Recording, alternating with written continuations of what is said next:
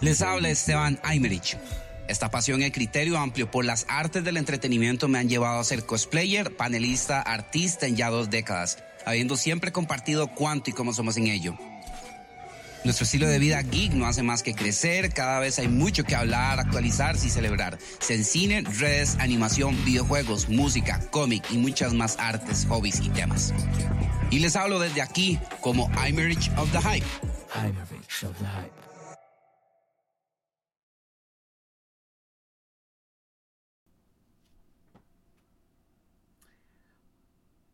Buenas noches. Aquí probando que esté todo, ¿verdad? Este, un poquillo acomodado, este, un poquillo, ¿verdad? Este, para cuadrar porque, di, esto es como uno de estos podcasts como festivos, ¿verdad? Donde, di, el tema es, di, uno lleno de buena vibra, eh, lleno de full ganas de ir, ¿verdad? Eh, y no es para menos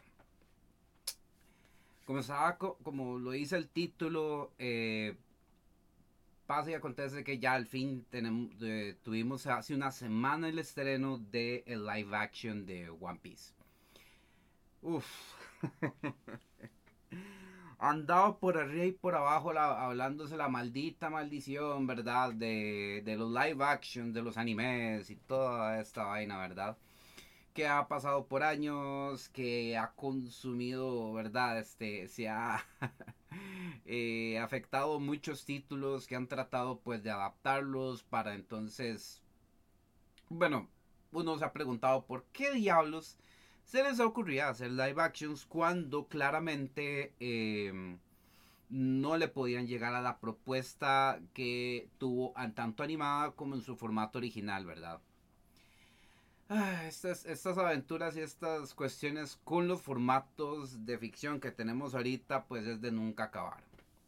Tan así que eh, ha sido tal el boom que eh, se ha inclusive ignorado que eh, a pesar de que tenemos este trabajo de live action de, de, One Piece, había antes solo un live action con todas sus películas que era el rey. O bueno, para mí sigue siéndolo a pesar de One Piece. Pero es que sí, son cosas diferentes, pero como adaptaciones, digamos, que podrían dar. Muchos los comparan. Muchos tratan de llegar a esto y. Tan importante ha sido el trabajo de One Piece eh, con este trabajo de Netflix que ha visibilizado lo importante eh, de llevar a cabo estas adaptaciones y de saberlas trabajar bien que vamos a explorar eso. O sea, Dios mío, o sea, desde que yo terminé de ver este live action, que lo rendí, desde que lo vi el jueves hasta el fin de semana que lo terminé de ver bien, eh, muchísimas cosas quería comentar, muchísimas cosas quería hablar, quería dialogar, quería sacar de dentro de mí, porque, wow, estaba pero contagiado, estaba entusiasmado y es algo que he tenido desde que vi One Piece.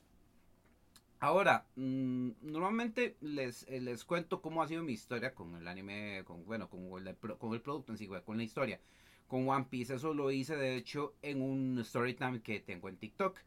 Entonces ahí pueden verlo para cuando ustedes gusten. Ya está en Insta también para cuando ustedes lo vean. Así que entonces el contexto que sí les quiero poner es ante todo por qué está esto en mi podcast, porque esto es un fenómeno y es mucho más que un fenómeno de lo que muchos están creyendo. Y quiero de verdad retratar eso. Eh, One Piece es un trabajo del año 90, que se publicó en el año 97. Eh, para, estaba a finales de la década de los 90, empezó, agarró empuje pero se veía no tan notorio en principios del 2000 cuando todavía Naruto y Bleach a nivel latinoamericano, eh, aún si no los pasaban en canales nacionales doblados como se esperaba en ese momento, cobraron una gran fuerza y un fandom este, enorme. One Piece ahí iba, tranquilo. Eso sí lo comenté en el reel, pero esto sí quiero como contarlo un poquito, ¿verdad? De cómo ese trabajo poco a poco se fue granjeando campo, se fue haciendo su espacio poco a poco preocupándose en contarnos esta gran historia que eh, al día de hoy sigue teniendo un enorme cuidado, sigue teniendo una maravilla de, trabajo, de, números, de gente que adora este trabajo, incluyéndome, y eh, poner todo en la mesa para entonces, ¿verdad? Este, darles como una perspectiva era muy difícil. Porque, por ejemplo, este trabajo, como les vuelvo a decir, es desde el 97. Es un manga que existe desde ese momento. Hay trabajos en Japón que rebasan décadas. One Piece ha seguido por el cuidado de este narrador. Eh, en ocasiones anteriores contaba cómo Toriyama, queriendo terminar con Dragon Ball, eh, fue confrontado por la misma Shonen Jump de que ellos necesitaban más Dragon Ball. Por favor, haga dele, saque más sagas, saque más aquí. Cosas que hicieron con sus trabajos más grandes, este, los shonen, ¿verdad? Este, otra vez Naruto Bleach, ¿verdad? A Bleach si no, ya, ya estaban como un poquito hartos, ¿verdad?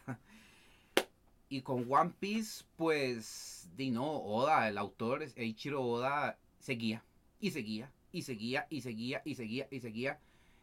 Y es increíble. Eh, para ya finales de la década del 2000, One Piece ya tenía un fandom fuerte. Uno donde tenía una suerte como de adeptos, que entonces decían por los cuatro vientos que todos tenían que ver One Piece y que aquí, que allá, ¿verdad? Lo que pasa cuando hay una historia que pega bastante, ¿verdad? Eh, esto, esto sí lo conté en mi reel, pero esto es importante traerlo a colación ahorita porque quiero que este y quiero dejarles en claro más o menos lo importante que ha sido One Piece y por qué tiene esos números que no son mentira, que no son bluff, que no son eh, digamos manipulados, ¿verdad? No. Eh, One Piece fue un trabajo que yo disfruté este, en anime eh, vi la versión de For Kids, eh, vi la versión de, del, luego vi la versión del anime subtitulado, ¿verdad? Y, me, y al día de hoy estoy con el manga, o sea, ya estoy, lo último que vi que salió el manga, ya yo lo leo. Ya digamos, habían periodos donde yo dejaba de leer y después me ponía al día leyendo y entonces me daba esos, subidones de azúcar, ¿verdad?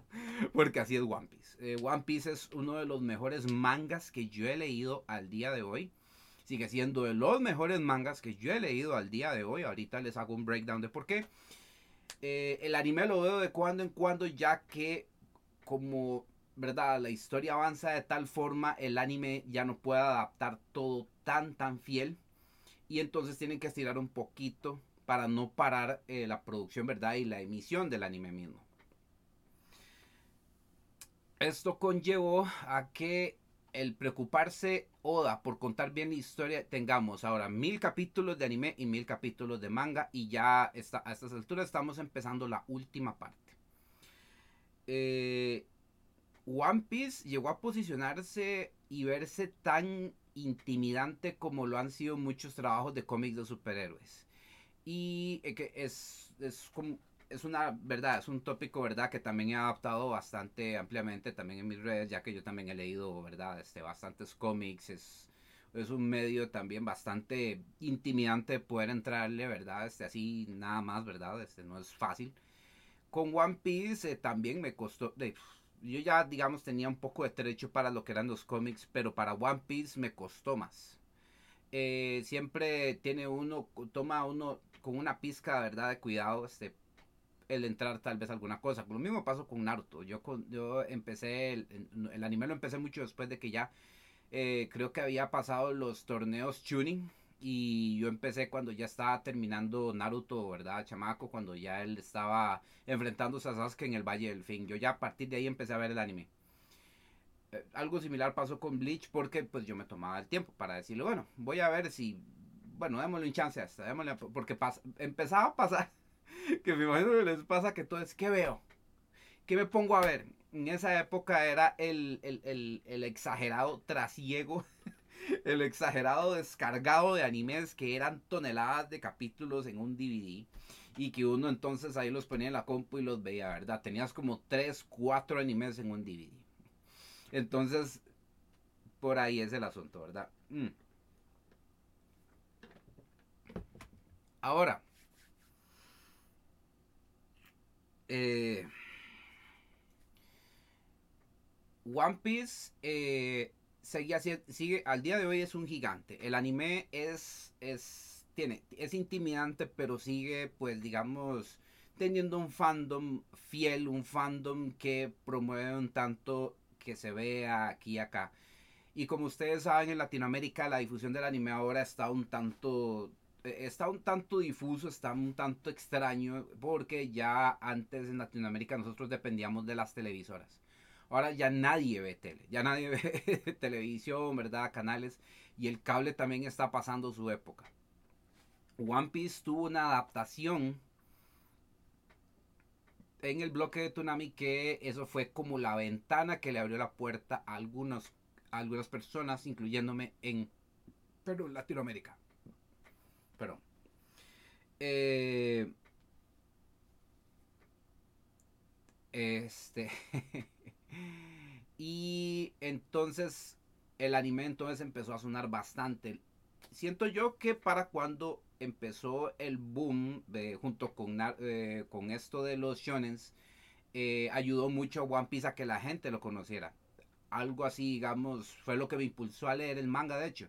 Porque como yo entonces, me agarré la fiebre de Naruto, tenía que estar viendo qué estaba pasando una vez que ya alcancé el anime y una vez que había alcanzado también con Bleach el manga, entonces me puse a leer los dos.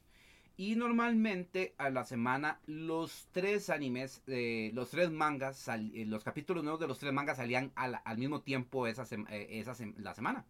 Que uno, digamos, iba a las páginas a, leer este, los mangas nuevos que salían, pues. De esa forma entonces uno creó el hábito de leer manga ongoing, ¿verdad? Eh, uno no tiene las shonen jumps, ¿verdad? Este, como las tienen en Japón, ¿verdad? Y entonces uno tenía que recurrir a esas páginas para leer estos trabajos. Ahí fue entonces como yo, por ejemplo, encontré, empecé a leer mangas desde mangas bravos también desde que desde que salían. Por ejemplo, eh, yo no caché Death Note, eh, el anime lo vi mucho después del peque. Eh, lo que sí caché cuando salió el primer día fue el manga que hicieron eh, los autores de Death Note después de este y que, de hecho es muy importante para lo que vamos a hablar hoy, que es Bakuman. Y ese anime lo agarré desde el primer, primer, primer, primer, primer capítulo hasta que terminó. Y creo que fue por la misma página, así que por eso Bakuman le guardo cariño. Intenté ver el anime, pero no, no, no, pude. La adaptación le falta un poquito y lástima. Porque el manga es, es magnífico, es muy, muy bueno. Eh, obviamente no al nivel de Death Note porque son trabajos muy diferentes, pero el aporte y lo que visibilizó ese manga me hizo de hecho apreciar muchísimo más no solo el manga en sí, sino One Piece. ¿Ok? Ok, vamos a ver un momentito. Estoy viendo que... Perfecto, perfecto. Muy bien. Eh, One Piece, wow. ¿Cómo puedo escribir One Piece? O sea, como yo lo dije en ese reel, es un trabajo que me ha, eh, que, me ha sorprendido en sobremanera. Lo he disfrutado como ningún otro trabajo de manga, con, otro, con ningún otro trabajo de cómic, ningún otro trabajo de ficción O sea, eh, y yo y vuelvo a decir, me encanta, por ejemplo, los temas, que me lo comenten, yo me encanta que me cuenten, que me digan sus reviews de que han visto de tal libro, de tal cosa. ¿Por qué? Porque entonces me doy, eh, es, una junta de como de criterios para entonces saber con qué puedo percibir, puedo apreciar esto aquí y acá. Como ustedes ven, por ejemplo, aquí en mi cuarto, tengo cómics acá, eh, tengo mangas allá, eh, libros, y yo he leído cualquier cantidad de todo eso. ahora que ya los formatos digitales han permitido leer varias cosas, he, he podido también, ¿verdad? Cómics, libros, eh, el cine, ustedes saben que me encanta, también he visto también una harta cantidad de películas. He estado también poniendo cuidado de la misma historia del cine, aportes de directores, aportes, ¿verdad? Varios en muchos aspectos, gracias al Internet. O sea, ha sido una época lindísima para mí, porque entonces yo leía textos donde hablaba de, personajes, de historias, eh, eh, aportes históricos, aportes a, al arte en muchos aspectos y cómo estos serán llevados a cabo. Y wow, entonces, eh, me pasaba con la música, me pasaba con, bueno, con este tipo de trabajo donde el anime, de hecho, del 2000 para acá, era, era esa muestra donde las historias podían llegar a ser más. Donde podíamos salirnos de unos moldes que nos tenían recetados este, en televisión, en ciertas producciones occidentales. Por, por, y por supuesto por las mismas limitaciones físicas, ¿verdad? Que teníamos por las televisoras y esto, ¿verdad?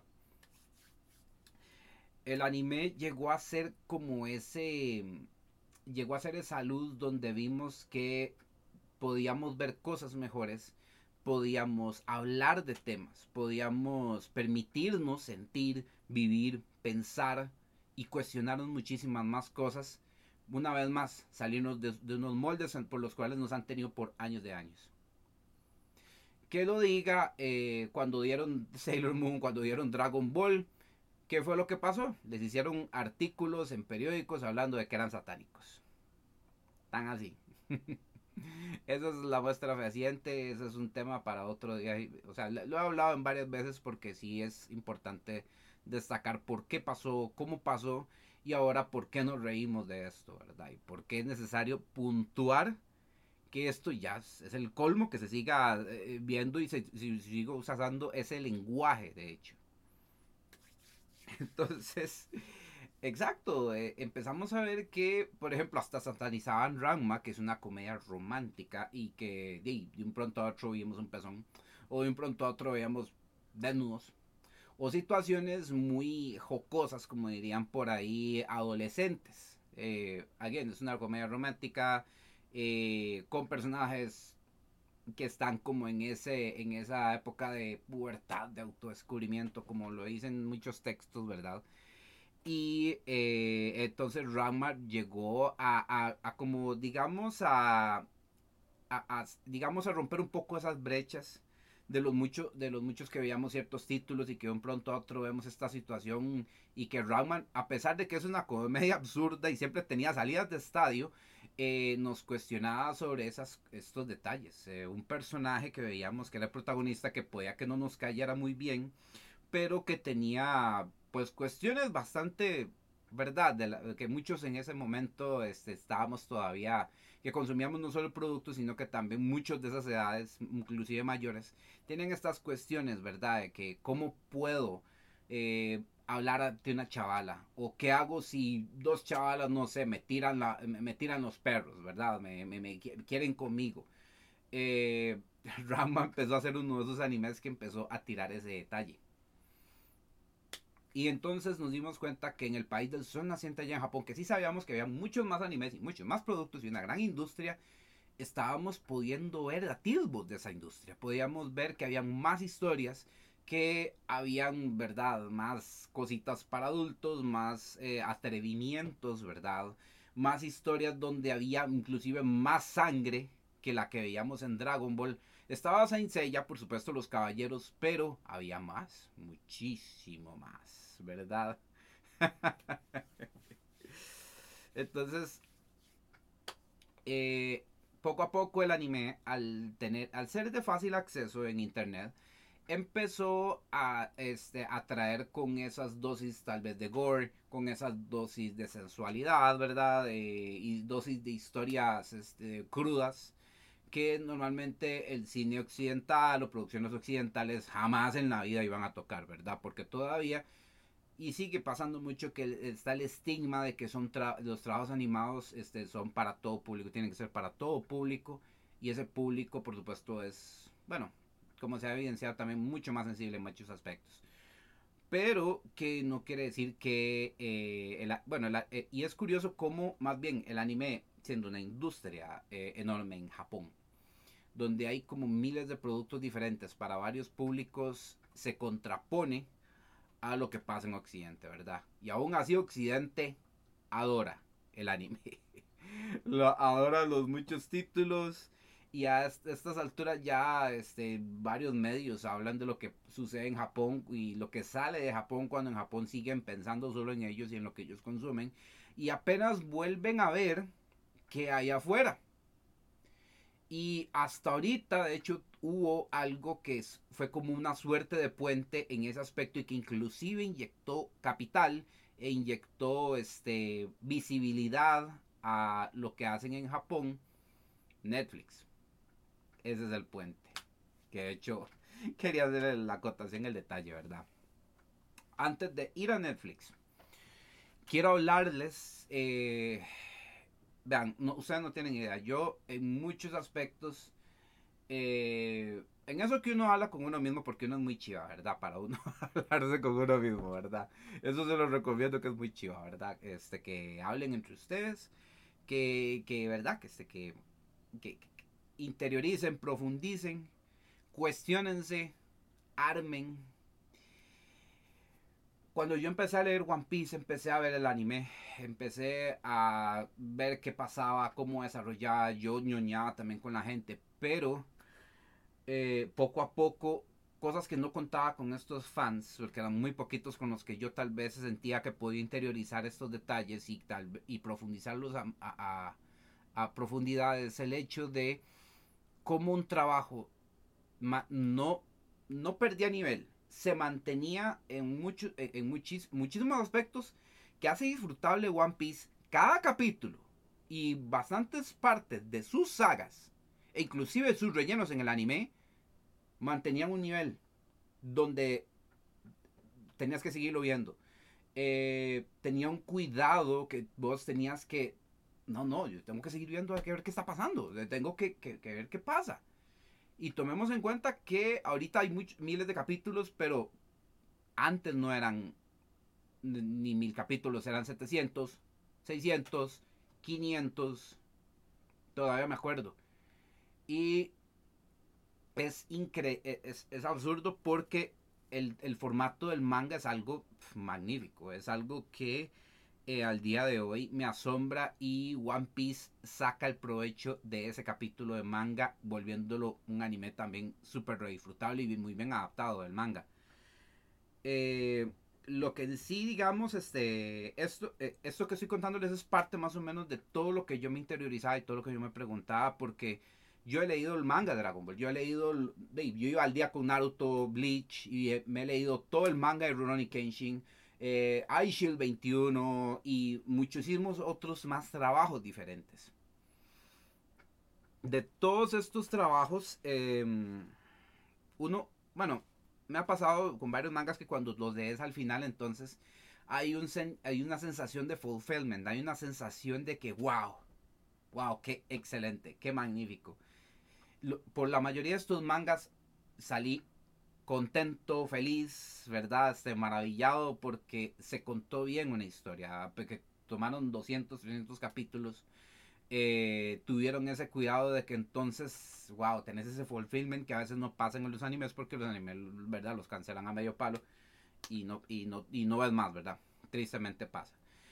Eh, con One Piece, vean, yo veía cada capítulo del anime o maratoneaba partes del anime, eh, sí, maratoneaba partes del anime, perdón, iba con el manga al día. Y, eh, y ese feeling de fulfillment no dejaba de tenerlo. Había momentos donde sí estaba muy cargado, muy, muy lleno de cosas en la cabeza y toda la cosa. Y entonces dejaba de leer One Piece para entonces decir, bueno, me siento y averiguo qué ha pasado y ¡pum! Es un, cada vez que me pongo al día es un subidón. Es, es algo como ¡wow! ¡Uy! ¡Uy! ¡Oh my God! ¡Uy! Sí, yo hago así cuando leo. O, sea, no, no, no, no, sé. Ustedes me ven leyendo un cómico, me ven leyendo un manga. Y es que, exacto. Eh, esto es de, un detalle que quiero también puntuar con One Piece. De hecho, ahora que también salió la serie, es un tema también muy fuerte de la serie. Eh, qué bueno. Aquí, este, puñas, que son tantas formas de cómo pude eh, eh, tratar de hacer esta tesis, de, tratar de... No es una tesis, no es una tarea, es una recabación de experiencias, una recabación, un análisis de este trabajo de One Piece y por qué es tan fuerte, es tan grande este, este trabajo. Eh, y que de hecho va muy de la mano con lo que pasó con esta serie, que ahorita ya vamos con esa serie. Primero quiero contarles, por ejemplo, eh, vamos primero por los mitos, por lo primero, por, lo que ha pasado, ¿verdad? de que la gente entonces, por ejemplo, lo tira como cualquier cosa, lo desprecia, lo hace a un lado. Eh, muy habitual, inclusive entre la misma gente que consume anime, o sea, es consumido por anime, eh, no hace nada más en la vida que eso, y aún así hacen One Piece a un lado. Normalmente como me pasó a mí, el diseño de personajes eh, se ve súper comédico, no tiene personajes atractivos a primera vista para mucha gente. Bueno, para algunos, ¿verdad? Entonces, este, creen que es una vara así como unos John Comas, unas tiras cómicas, eh, unas aventurillas ahí súper raras, ¿verdad? Inclusive, este, por el eh, ha pegado más por el lado, por esos lados, este, Fairy Tail que ha sido como la, la única competencia que digamos ha tenido One Piece por tener un diseño muy similar a pesar de que es otro autor, Hiro Mashima. Y este, el este, Fairy Tail ya terminó, es muy cool, es muy muy tuanis a su propia manera, pero trataron como de ir de una manera un tanto similar. Que empezar a ver Fairy Tail, de hecho. Este, pero es curioso cómo trataron de hacerle el pare a One Piece siendo One Piece su propia vara. Eh, wow. Digamos, vamos, vamos por ejemplo por el manga. Cuando yo lo busco en internet, eh, antes era que yo tenía que ir a internet café, tenía que buscar la página y ahí lo veía. Muy bien. Así yo de hecho tuve que leer cómics eh, digitales. Eh, cuando yo leo un manga de One Piece, eh, a veces empieza sin conectar directamente con lo que estaba pasando en el capítulo anterior. Entonces nos muestra qué está pasando aquí, nos muestra qué está pasando acá, ok, al mismo tiempo de lo que está sucediendo, o a veces una retrospectiva, entonces te ubican perfectamente bien. Y de un pronto a otro vemos que si hay una pelea importante pasando, o tres peleas importantes pasando, o, o, verdad, situaciones tensas pasando al mismo tiempo, tome aquí, tome acá, pum, pum, pa, pa, pa, pa, pa, pa, pa. Y si no es eso, son salidas comédicas que One Piece, en medio inclusive de la situación más tensa, pum, tome. Eh, o si no, una reacción súper vacilona. O eh, la facilidad de, de Oda de ponernos este, situaciones súper también graciosísimas con los mismos personajes. Cómo él aprovecha el recurso gráfico del diseño de personajes que él tiene para sorprendernos con alguien que simplemente hace una cara de asco.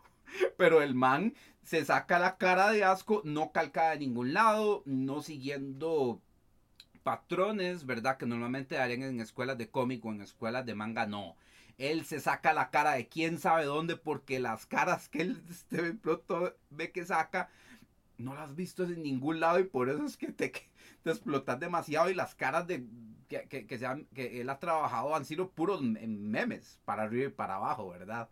Entonces, y, lo mejor de todo es que él de verdad trabaja caras que son reacciones de uno.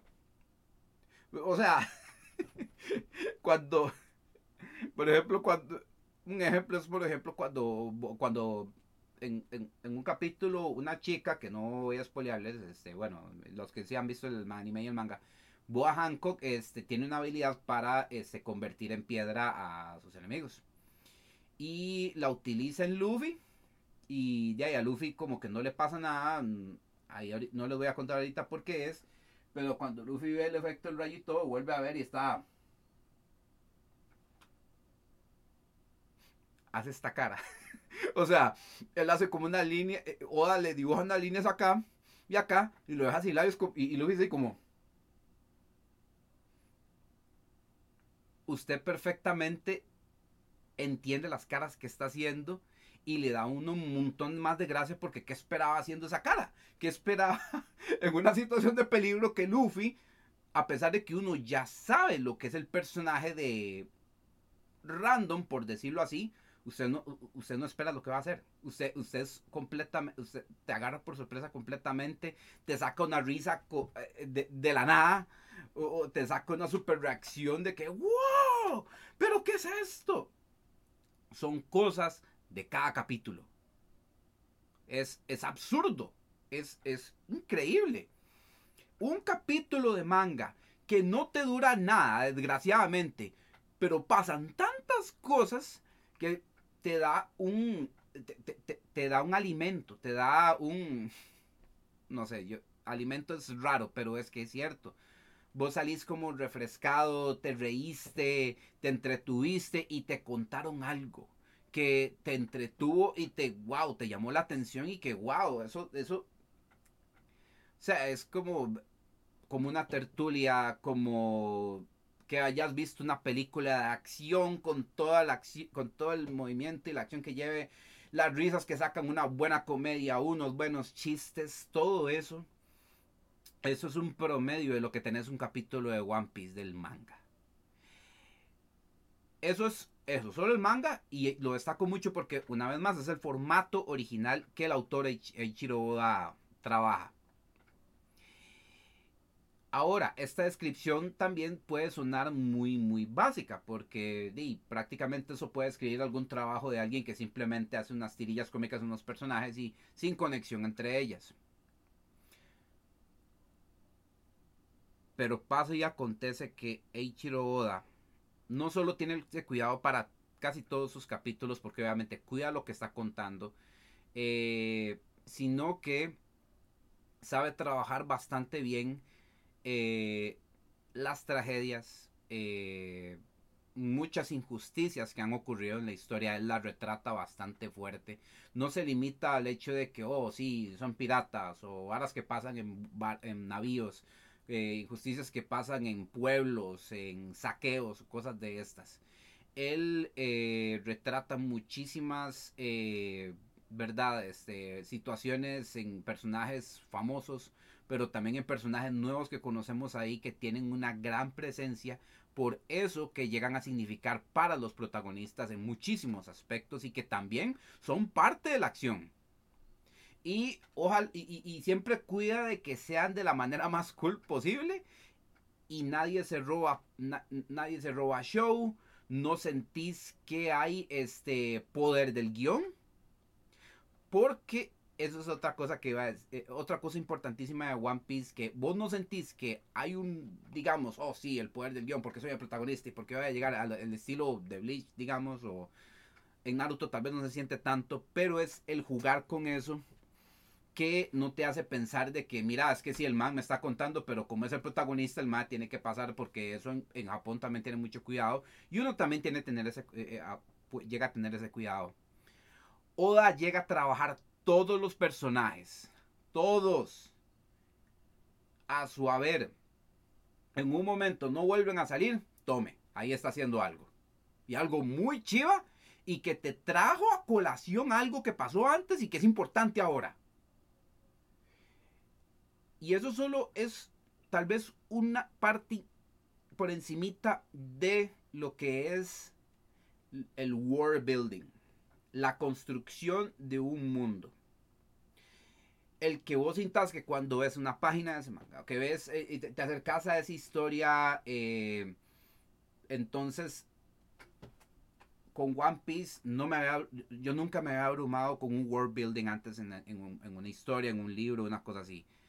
Con libros pasaba mucho ya que eh, es algo que de hecho me gusta mucho la fantasía cuando te construyen algo que no existe.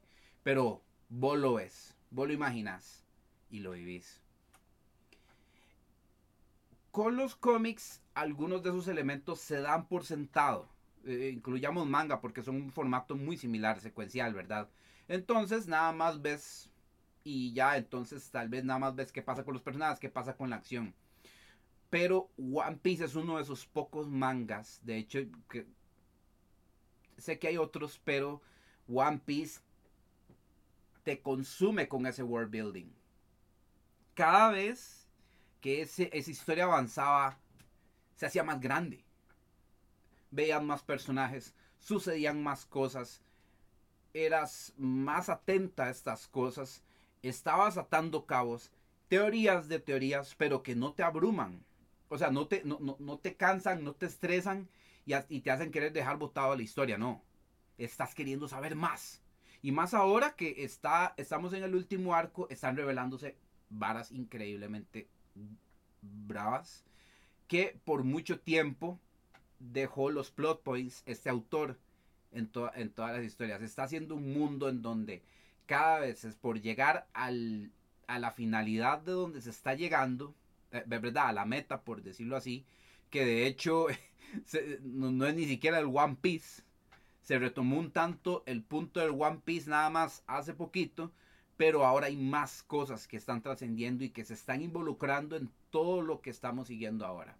Se están revelando verdades, eh, se están viendo poderes eh, que han estado moviendo muchas injusticias, muchas eh, verdades, de cosas que inclusive Oda también trabaja, lo que es la corrupción del poder y, y verdad, este lo que ha sido la marina en todo esto y también la gran verdad de los piratas y muchos de los poderes que hay en este mundo, ¿verdad? En este, en este mundo tan enorme y tan wow, tan increíble que es tan increíble que le da sentido a todo el ser que está ahí por más que se tenga el tamaño, la forma posible, que es que es, que, es algo donde Oda me, me, me dio por todo el hocico, por toda la cara por arriba y por abajo. Y el anime, a cómo ha podido adaptado este tipo de historias y este tipo de, sentimientos, se pierden unas cosas, otras las mejora. Por eso es que el manga sigue siendo ahorita uno de los más vendidos. Por lo mismo, porque Oda es el formato directo con el que él trabaja y donde nos tiene, pero ¡pum! ¿Verdad? One Piece de verdad, o sea, tiene tantos elementos tan buenos y, al día de hoy, de hecho, después de mil capítulos que yo estoy llevándolo al día, yo, yo de hecho me he preguntado muchas veces y que, si Oda es cierto, o sea, nada más para, explicar un poquito porque muchos tal vez, no sé cómo a esas alturas creen que cuando uno trabaja un manga serializado en la Shonen Jump, ¿verdad? En una editorial importante, la editorial invierte en vos para, obviamente, generar este reintegro este, con las ventas del manga, con el éxito de este, y verdad, y los charts y toda esta vaina. Y obviamente se, se, se cerciora de que al ser una fuente grande de dinero para la empresa, tiene que tener asistentes, tiene que tener editor o editores si es posible, y lo que sea necesario para obviamente cuidar esa fuente de ingreso. Y eso ha pasado no solo con Oda, ha pasado con muchos autores que son los que obviamente les consiguen equipo, les pagan un salario para que entonces se vayan puliendo y entonces sean más fuentes de este tipo de trabajos que tienen en Japón. Muchos asistentes de mangakas eh, eh, también han llegado a ser eh, artistas famosos. Nobuhiro Watsuki, el, artista de Kenshin, tuvo de asistente a, al de Shaman King quien este, después de terminar su trabajo y su labor así siendo asistente de Rurouni Kenshin en el manga, entonces sacó su trabajo de Shaman King y hay muchos ejemplos de eso, ¿verdad? El asunto es, ya adentrándonos en el manga, como les estaba contando, Juan Piece rompió la maldición de las adaptaciones, más o menos. Eh, de hecho, eso es lo que estaba aclarando acá, porque antes de One Piece, Rurouni Kenshin fue el que sentó la batuta yo, yo al día de hoy sigo sin creerme la, la calidad y, el, y, la hermosura de trabajo que son todas las películas de Rurouni Kenshin. Y lo importantes que son todas.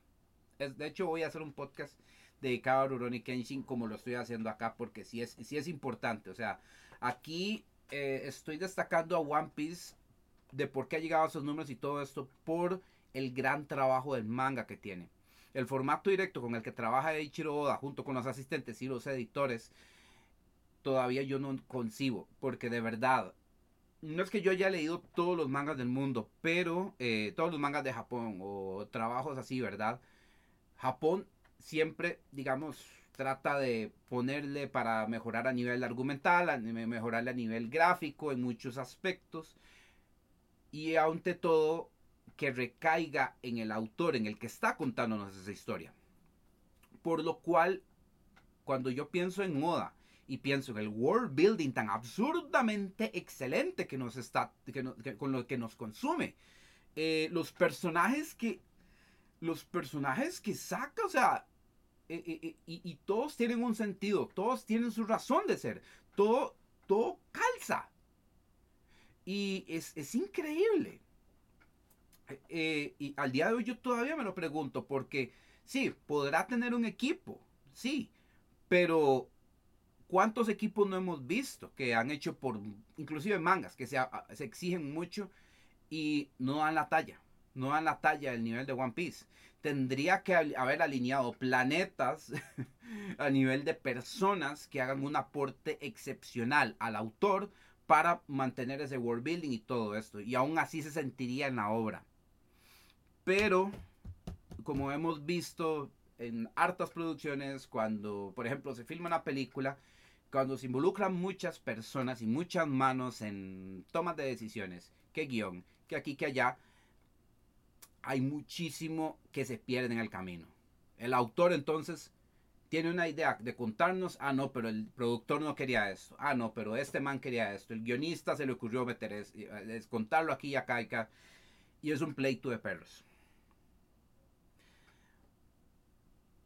Y siendo conscientes de esto, cuando uno consume este tipo de trabajos, historias, y ve el trabajo One Piece, entonces uno se pregunta qué diablos está pasando. Se, pregunta si es que ese man eh, se clonó a sí mismo, hizo clones de sombra a lo Naruto para entonces entre todos eh, poder hacer ese world building, hacer a los personajes, hacer uh, y, ante todo estar de acuerdo y poder tomar las decisiones. Y de hecho esto que estoy contando como que lo hizo con un personaje muy importante del mundo de One Piece que hasta ahorita nos los está revelando en el manga, curiosamente.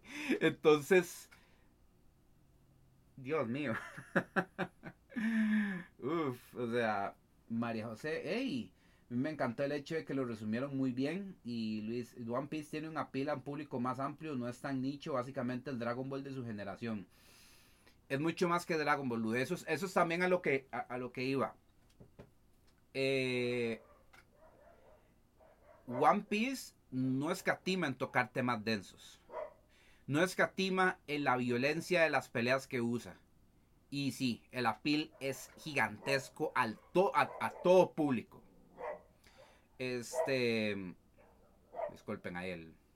Y hablando de pleito de perros, ¿verdad? Y, ahí los invoqué, ¿verdad?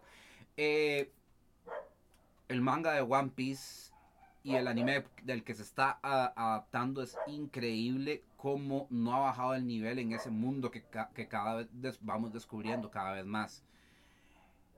Y todo este, todas estas sensaciones que tenemos todos los que seguimos el manga y el anime al día, es por esto. Son personajes que al día de hoy no solo Luffy y, su, y, sus Mugiwaras, los piratas crecen también. El mundo crece alrededor de él. Él sienta pautas de lo que le, de lo que le pasa a él. Y básica, y, sí, claro, él, no, no descuida esa idea y ante todo le da matices graciosísimos, eh, originales, loquísimos y wow, yo, yo, yo, yo estoy como alguien que también ha estado, ¿verdad? Interiorizando muchos tipos de trabajos, lo que lleva a un artista a hacer este tipo de trabajos, las influencias, eh, como la ejecución de todas estas mismas. Entonces yo todavía estoy abrumado por Oda. Yo no sé qué diablos es Oda para, para, para mantener el nivel de todo esto. Es tal que muchos de todos de este fandom de One Piece estamos preocupados de que se nos muera y deje One Piece tirado. Es un trabajo de los pocos que al día de hoy una gran cantidad de gente puede decir, se termina One Piece, me muero yo. Se termina One Piece, yo no sé qué va a ser de mi vida. Por esto que estoy explicando. El poder de las páginas que él dibuja, que él, cuando él cuenta historias, eh, es un cuidado que ha mantenido por mil, mil capítulos. de verdad. Pero una vez más, mil capítulos son muy intimidantes, ¿verdad? No cualquiera va a poder verlos. Es increíble porque Oda también inclusive estuvo involucrado en películas animadas que One Piece saca como cada uno o dos años. Es tradición en Japón, normalmente le pasó a Dragon Ball cuando ustedes ven ese poco de películas que han sacado, por ejemplo, mira la película que salió en la temporada, por ejemplo, del, de, los diseños de personajes de cuando estaban los androides. Otra película de la época cuando salió Cell. Eh, la de, para Majin Buu, saquemos otra película, ¿verdad? ¿Verdad? Entonces, este, con enemigos diferentes que nada tienen que ver con el canon de la serie. Pero igual saquemos la vara. Eso lo han hecho con cualquier cantidad de animes. Y eh, Joda también estuvo ahí involucrado. Y ahora, por ejemplo, hablando de Oda, para que vean que no es mentira, eh, Oda al principio, bueno, normalmente este, era, muy transparente la cosa de ver a dos autores eh, eh, y, ver y que lo oyera la gente, que la gente sepa quién es, que le digan hola, que aquí, porque en Japón sí tienen mucho cuidado, hasta que ya se vuelven más que celebridades. Que fue el caso, de hecho, ahora que mencionas Dragon Ball, de Akira Toriyama. O sea, para ver que, que me dijiste, Lu, gracias de verdad por pasarte, por cierto. La ética laboral de Oda es básicamente esclavitud voluntaria. Se ve en el world building y el scope que mencionas. El man no sabía cuándo, no, no, sabe cuándo detenerse. Fuera solo de Oda, ma, eso es Japón. O sea, hace poquito cuando pasó el incendio del estudio, este se visualizó eso mucho. Y eh, digo, obviamente podemos condenarnos nosotros que en Japón eso es norma. Y entonces, eh, obviamente podrás ver que tal vez yo lo Dios y todo, pero como puedes ver también como que no calza. Más, no calzan unas cosas cuando es que, sí, claro, porque Luis, imagina, o sea, ni aún teniendo esa cultura que tienen ellos en Japón, yo consigo, yo consigo personalmente eh, que se pueda ver un trabajo como el de One Piece, de verdad. Y, y si no, rajado. Este, Eiichiro Oda, bueno, ¿qué pasó con Toriyama? Toriyama, este, de Dragon Ball llegó a ser tan grande y sí, el man se, el man de, hizo promociones de él cuando era joven, este, en cómo dibujar manga, todavía me acuerdo que él les salía las fotos de él y toda la cosa, ¿verdad? Porque era más chile en esa época y después que Dragon Ball creció tanto que entonces casi que no se veía en convenciones, casi no se veía aquí o acá porque acumulaba cantidades de plata y podría ser blanco de verdad, de verdad, de de, cosas malas, ¿verdad? Y dicho y hecho. Eh, luego eh, no reapareció, pero siguió haciendo uno que otro trabajo y pues se le ocurrió dar luz verde para Dragon Ball Super. Por cuestiones de plata meramente, que ahí después, en, ahí personalmente ahí les cuento que es el arroz, ¿verdad? Eh, Oda entonces creció tanto también que, wow, porque es que, por ejemplo, también uno se compara con, lo compara con Kubo Taite, que era el de Bleach. Uno ya podía verlo, pero el man tampoco era muy, muy de aparecer mucho. Eh, luego estaba este. Ay, pucha, siempre se me olvida Naruto. Él, él sí, digamos, hasta contaba que tenía un hermano gemelo que era mangaka de un manga de shonen que pegó también un toquecillo. Eh, cuando trabajaba con su estudio, eh, las notas que escriben los mangakas, pues, ¿verdad? Pero también se veían fotos de él, de cómo interactuaba y todo, y, pero ya, y ya, ya hecho para una época en adelante, a Oda, eh, cuando se le entrevista, cuando se le pregunta que qué tal, que, que, que, si existe, por favor tenga vida, que perdón, usted es una celebridad, usted todavía está haciendo millones con One Piece, cuéntenos algo, díganos algo. Su cara sale tapada.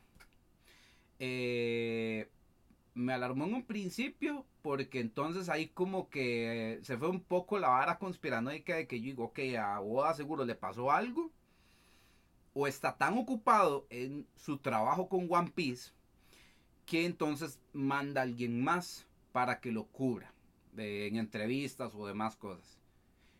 En cómo ha hablado y cómo se ha manifestado en estas entrevistas, e inclusive hace poquito que eh, hizo este video donde conoció al actor de Luffy para el live action, eh, sí, este, pucha, este también no se le vio la cara y es por cuestiones también de seguridad que antes no me, digamos, no explicaba mucho en Japón, pero que ahora sí es necesario. Ahora ya es de, deducción por el tipo, una vez más, de cultura que tienen en Japón, que pareciera mentira, tiene sus varas bien, bueno, no, es un secreto a voces, ¿verdad?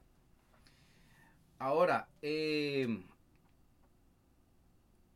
wow, o sea, y es que otra vez, Luis, o sea, esclavitud voluntaria, este, eso lo tienen muchos, mae es una cultura que en Japón, ¿verdad? Si estás en la industria tienes que trabajar así.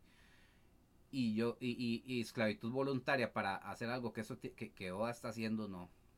O sea, yo sinceramente digo, no, no, no, hay algo que no cuadra. Pero bueno, eso, eso, como vuelvo a decirles, es un algo que yo quería sacar de mis adentros para decirles que yo disfruto esta obra, me encanta, pero hay cosas que yo todavía no concibo y, que todavía trato de entender cómo han sido posibles porque uno, por un tema que de hecho, una gran razón por la cual he querido hacer este podcast.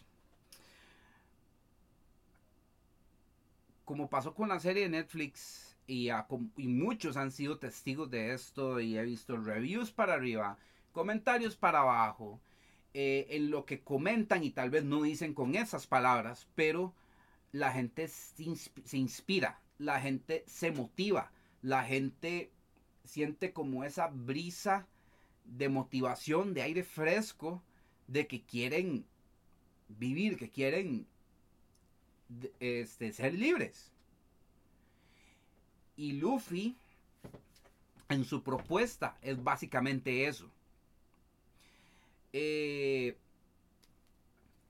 en las formas en como Oda se ha manifestado que quiere hacer sus cosas, su trabajo y por qué ha trabajado One Piece como, en la forma en como lo ha trabajado, tiene total sentido y no porque haya hecho los millones, sino porque lo es desde el principio de su estilo de diseño de personajes y la propuesta que la fruta del diablo, que, eh, que piratas, ¿verdad? Este, y que son en un mundo muy propio de él, ¿no? Son piratas que, que como los piratas puedan ser un producto, un, producto histórico, ¿verdad? Un elemento histórico bastante explotado y que todo el mundo sabe que, ¿verdad? O Jack Sparrow o, o algún otro, ¿verdad? De, ¿verdad? Este otro añejo que anda por días en el barco yendo a ver que asalta de otro navío, ¿verdad? Él agarró ese elemento y, con él hizo lo que le dio la gana. Y tuvo que pasar esta serie de Netflix para demostrar que puede hacer con él lo que le da la gana. Y le da otro concepto. Por esto, eh, cuando le preguntan, y de hecho, este, curiosamente este mes, que este mes ha sido muy importante para One Piece.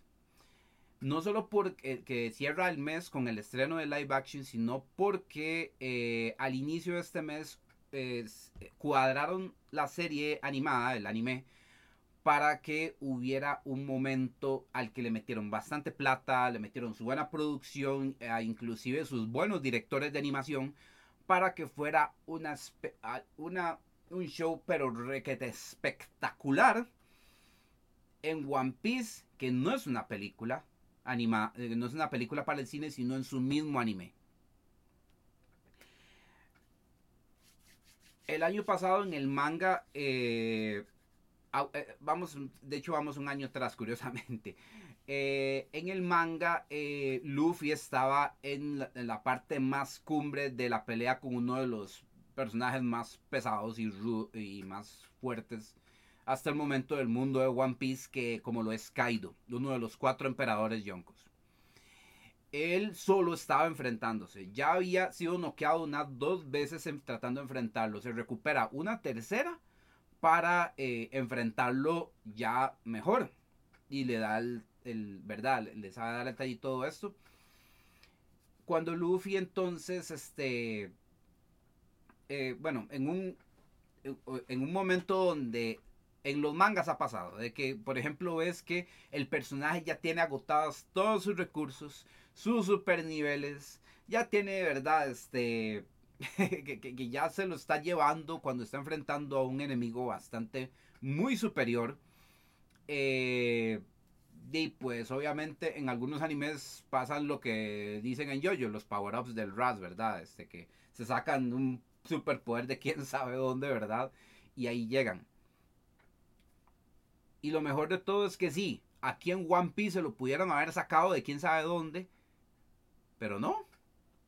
Aquí Oda agarró plot points de aquí, de acá, de esto que ya leíste, de esto que ya viste, de esto que seguro te acordás y lo volvés a ver. Y esto aquí, tum, pum, pum, pum, pum, y tomen esto, sí, porque ahora esto originó que Luffy despertara la fruta del diablo, tuviera su nueva forma, que es resultado también de lo que él ha sabido trabajar y explotar sus habilidades y que ahora él hace con eso, él traspasa esas habilidades a lo que toca.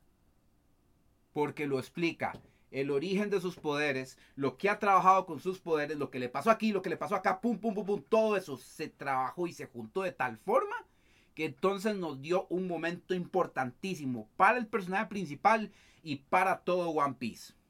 Entonces, fue algo que estábamos, pero con el azúcar altísimo, ¿verdad? Y el hype, ¿verdad? Por eso, eso fue el año pasado, imagínense. Y hasta este año ese, ese capítulo y todo eso se llegó a animar. Y lo cuadraron para que fuera en el mismo mes donde se estrenara el live action de One Piece y también hubieran unas revelaciones bravas en el manga en lo que está avanzando ahorita. Y bueno, como alguien que está consumiendo los tres, está, los estamos consumiendo las tres cosas, estamos, ¡pum!, a punto de chocolate, como diría. Uy, Dios, o sea. es que, que, wow, que. solo acordarme, o sea.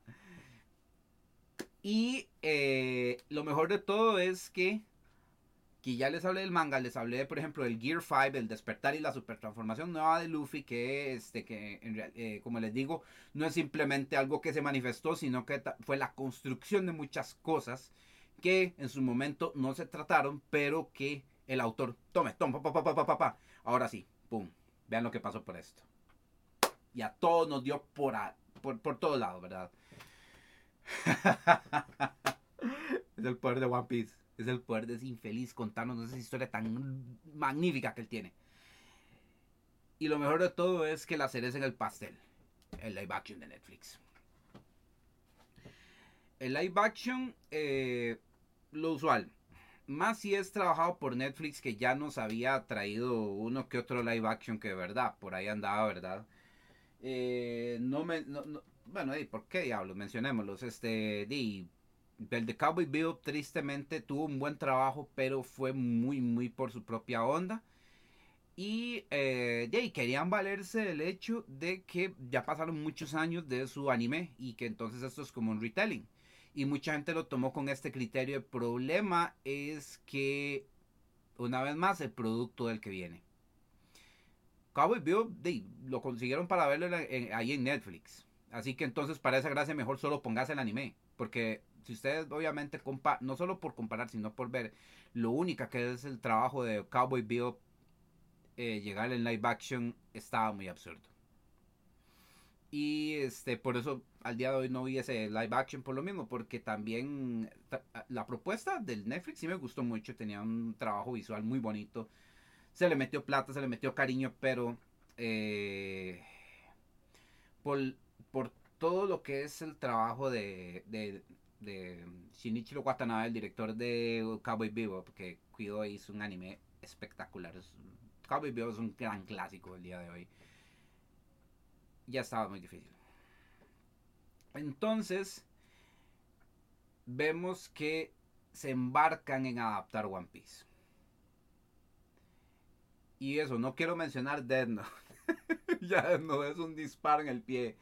Eh, Full Metal Alchemist, tristemente, Netflix metió plata y les quedó muy, muy, muy eh, grande Full Metal Alchemist, tristemente también.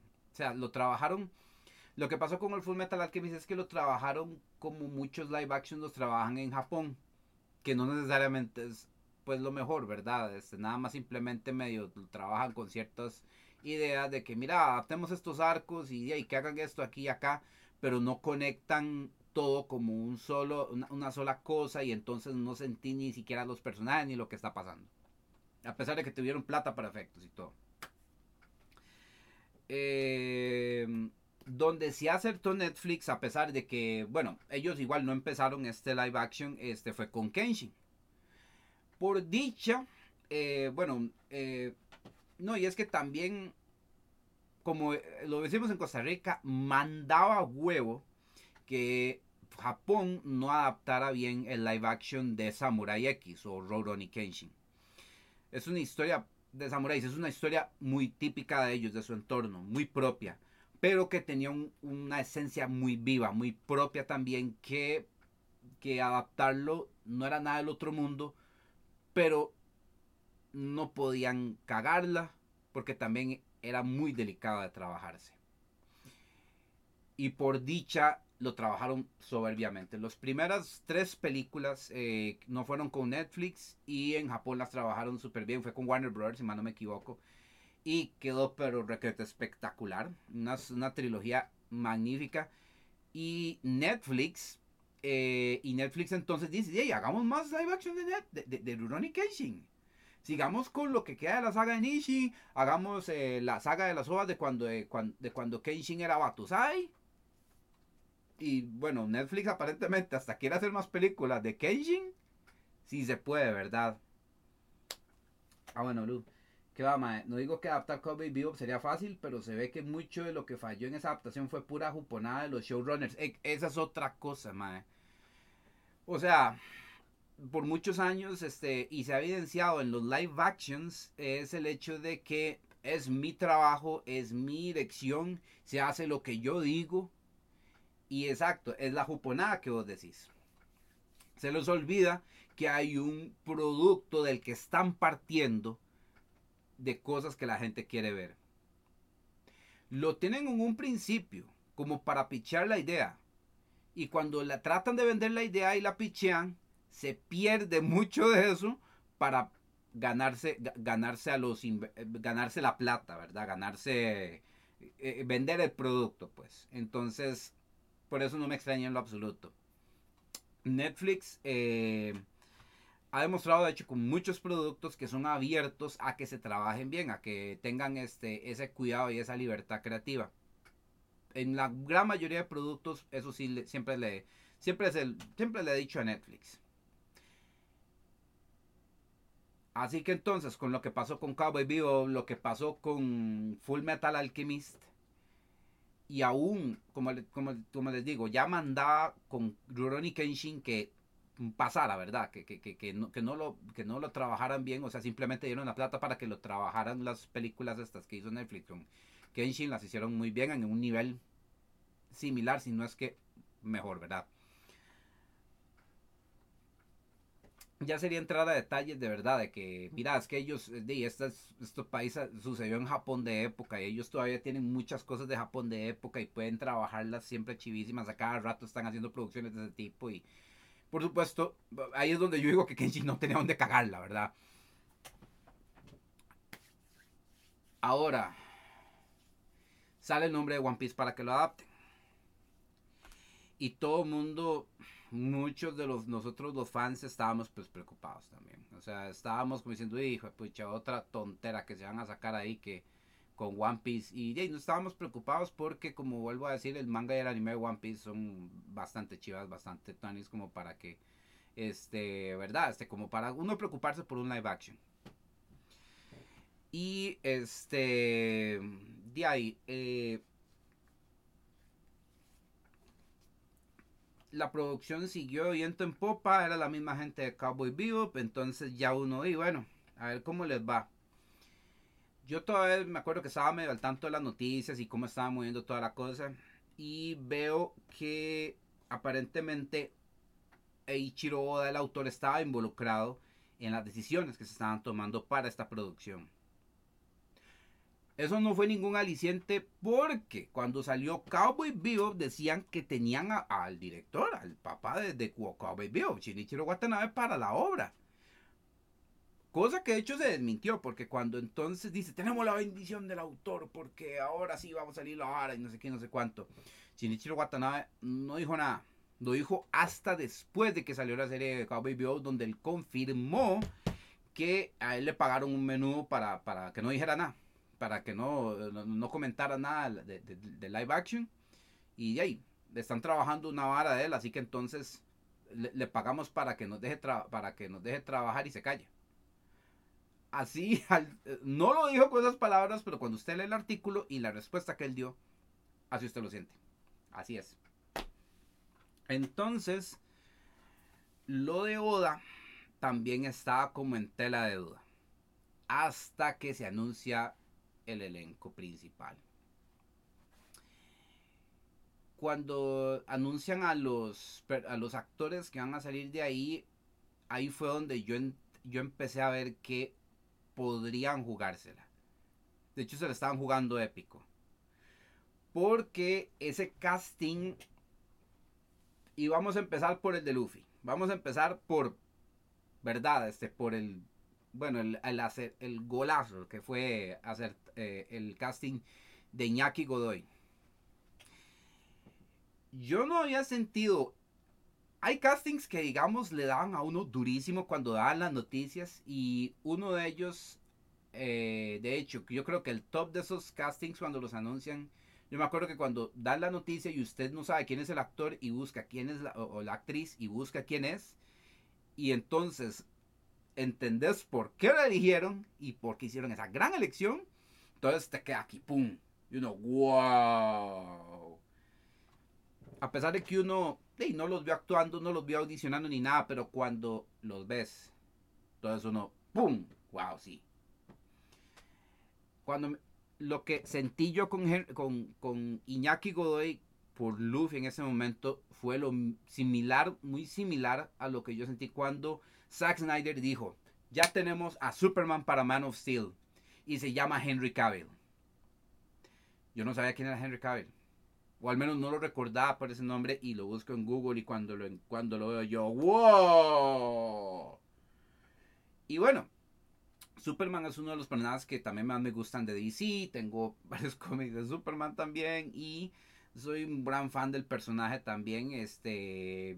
Me encanta el personaje en muchos aspectos. Le he leído bastante también. He conocido la obra. Y bueno.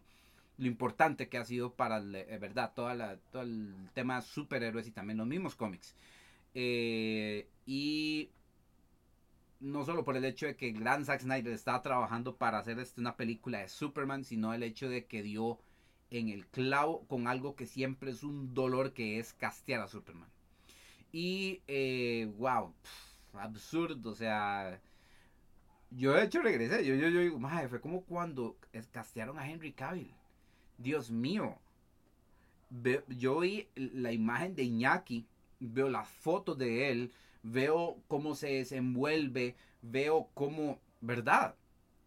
Los demás estaban bien porque perfectamente pues, podían tener una peluca, podían mudarse, daban una, impresión y daban una cierta vibra. Pero a pesar de que Superman y Luffy son muy diferentes, llegarles a los personajes es difícil. No es cualquier cosa en cosplay uno diría, mira, es que alguien de, complexión delgada puede hacerlo y se puede chanear y puede, ¿verdad? Este, ahí. Y han habido muchos cosplays, claro, muy, muy buenos. Pero aquí ya estamos hablando de que la expectativa es mucho más alta. Tiene que estar actuando. Tiene que dar la impresión de que es el personaje. Tiene que dar la vibra. Tiene que mostrar que lo está encarnando. Esa es la magia de la actuación, de hecho. Es el, detalle de la actuación que es chivísima. Y entonces yo veo, yo veo esta elección con Iñaki y que veo, por supuesto, ahí veo la mano de Oda también, entonces ya empiezo yo a tener fe. Empiezo yo a decir, mae, wow, sí, sí, sí. Literal. Así como lo decía, porque yo, por ejemplo, yo, sí. Ay, mae, sí. Sí.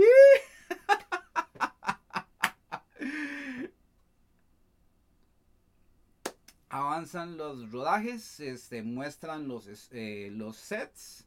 eh, los trabajos de maquillaje, luego cómo se prepara el elenco para esto y la gente seguía teniendo dudas, creía que estaba, este, creía que iba a, fallar estrepitosamente porque eh, yo he hecho yo para un, para un live me habían preguntado este, qué pensaba para, para que digamos a One Piece lo adaptaran. Yo decía que la única forma era que tuviera un presupuesto de una película de Marvel y que se ha inclusive trabajado con gente de Marvel que de hecho ha demostrado Marvel que tiene cuidado en adaptar bien sus propios trabajos. Y los respetan y los trabajan bien. O sea, este, saben que la gente sabe quiénes son sus personajes, qué es lo que van a hacer y cómo lo van a hacer y lo bretean y lo trabajan. Hasta donde pueden y habían más estudios cada vez que estaban haciendo su propia vara y entonces es eso que yo expliqué al principio, que pasa de manos, cambia de manos, teléfono a chocho, que un quiere meter plata y por eso quiere hacer lo que le da la gana y es un choque de egos y de, de rabias y de todo y de todo no se hace uno, ¿verdad? Así que entonces, para llegar a algo como One Piece, a pesar de que Oda esté involucrado, Oda tendría que tenerlos que ni siquiera se, ni siquiera sabe cómo trabaja con su, con su crew eh, para sacar el manga. Y perfectamente Netflix este, dice, mira, sí, trabajemos de esta forma y no se, ah, no se hace movimiento si usted no lo autoriza, ¿verdad? Se lo pudieron haber hecho los locos. Se podrían haber dicho, no, mira, este, eh, hubiera sido un eterno pleito y no queda en nada y no sale nada. Y perfectamente Oda este, no hubiera dado el brazo a torcer. Porque, como él ha demostrado, él cuida mucho, eh, este, eh, obviamente, su historia y su trabajo. Y perfectamente, eso es un lujo que no todos los autores se pueden dar cuando se, les adaptan sus trabajos en otros formatos. Ah, bueno. Hoy por hoy podríamos decir que estuvieron suerte de que la gente de Marvel no estuvo involucrada en la producción.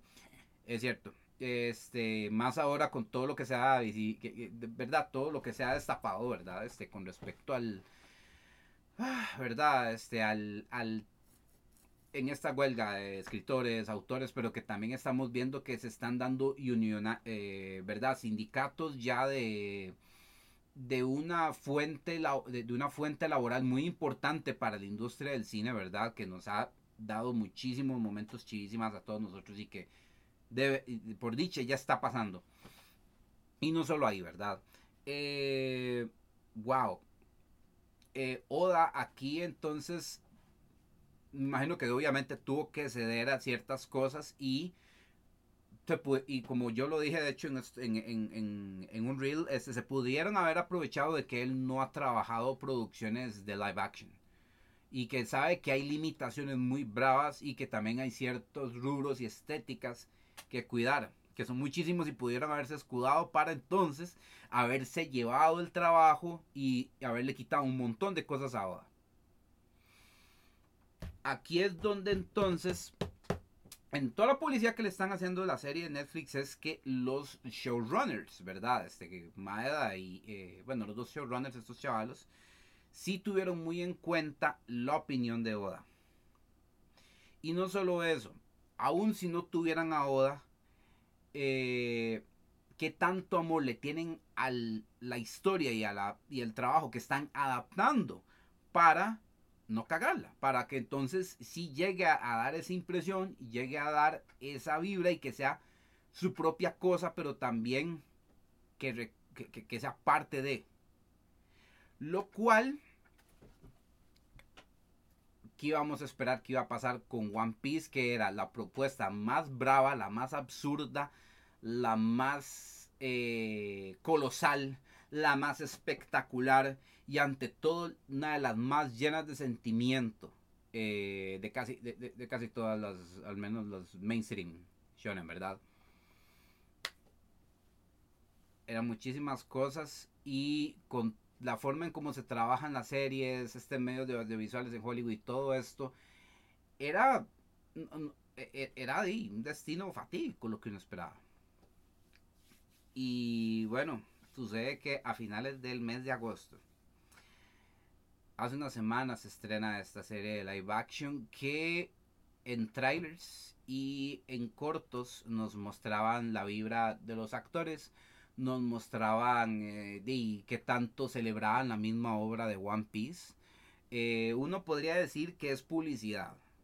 Y es cierto, es publicidad, pero perfectamente se pudieron haber ahorrado eso porque One Piece ya era un producto gigantesco que aún así también era intimidante, pero que no tenían, por ejemplo, que votarse tanto a nivel de publicidad, ¿verdad? Como quien dice.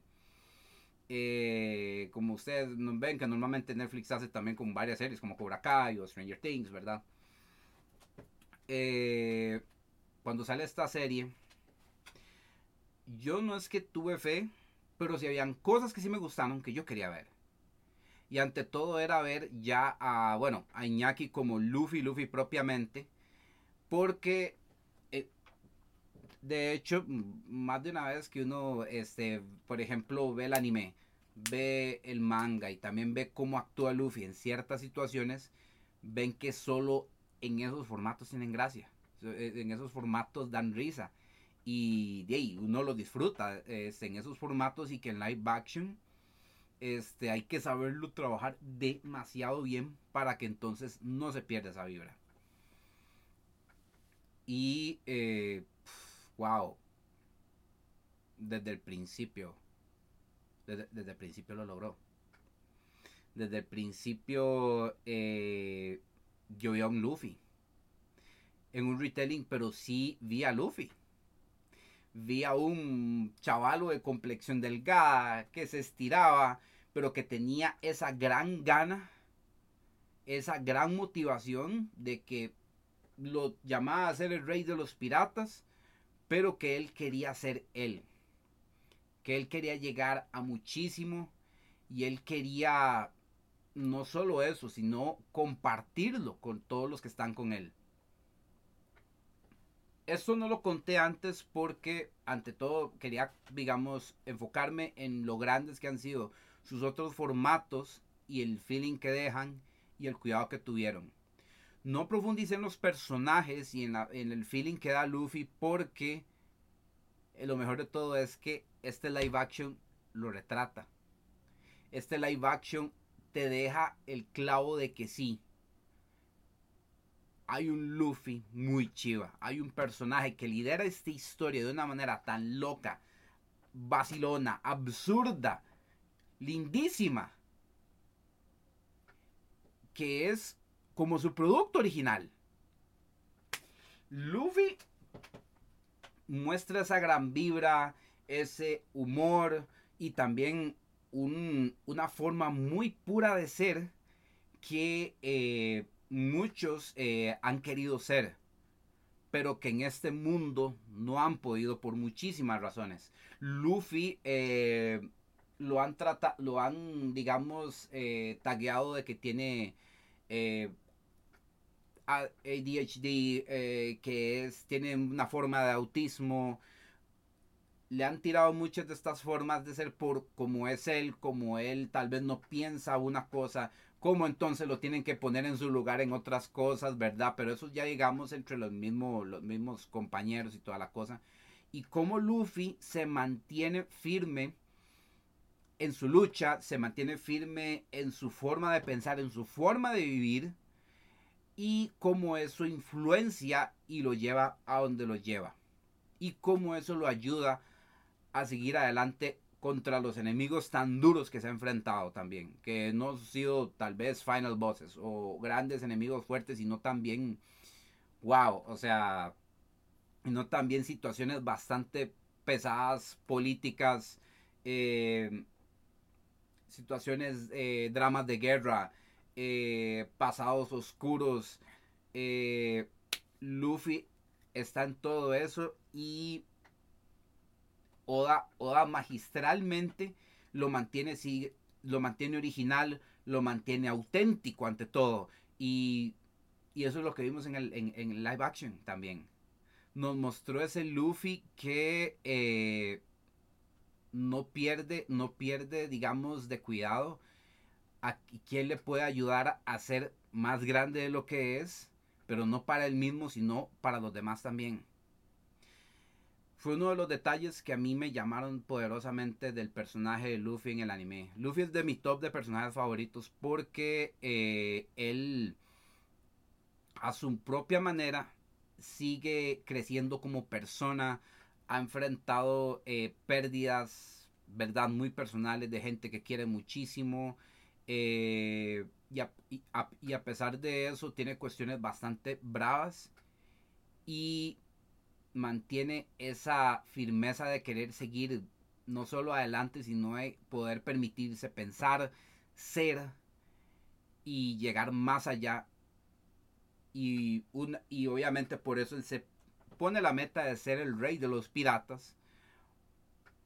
Sea lo que aún si él ve que no es lo no es, no es digamos no es lo mismo que significó en su tiempo o que se veía como lo fue en su momento cuando Goldie Roger era el rey de los piratas, sino que ahora está llegando cada vez más largo. Está a punto de, por llegar a su meta, descubrir muchas más verdades y asumir que puede, con esas verdades, para poder llegar a lo que él quiere hacer. Y Luffy se volvió un personaje cada vez más completo. Es algo espectacularmente más grande. Es, es magnífico, es increíble. Ha crecido muchísimo. Y sigue siendo él. El Luffy que están viendo en Iñaki Godoy, lo seguimos viendo en el manga. Claro, tiene super transformaciones, super, super detalles aquí y acá. Y tuvo pérdidas super, digamos, eventos canónicos en términos de Spider-Verse, ¿verdad? Este, que podrían haberlo dejado eh, estancado, podrían haberlo dejado ahí, ahí este, abandonado y tirado por él mismo, por, por estar abrumado. Y no quiere decir que tenga un poder del guion por haber estado abrumado, sino que él asimiló el estar así. Eh, él no tuvo que luchar con esto, él usó otros términos para ello, sí se entrenó, pero tenía que dejar ir y vivir esos sentimientos a pesar de que podrían, para alguien que piensa como él, alguien que se mueve como él, podrían haber sido mucho. Y One Piece también tuvo ese cuidado. One Piece eh, eh, visibilizó eh, cómo muchas personas con esta forma de pensar y cómo esa forma de ser viven y luchan. Y cómo entonces Luffy al eh, tener una mente, muchos dicen que es muy puro de, de, de corazón y todo esto, es por el hecho de que él eh, tiene una, mente a su manera, un criterio amplio y un corazón también amplio. Donde él, donde por ejemplo, una de las partes que más me gustaron de hecho, eh, en esta serie es cuando entonces solo le dice, o sea, si vamos a poner esa bandera, no vamos a asustar a nadie. O sea, nadie se va a intimidar por esa bandera. Y Luffy, ¿por qué le tienen que tener miedo?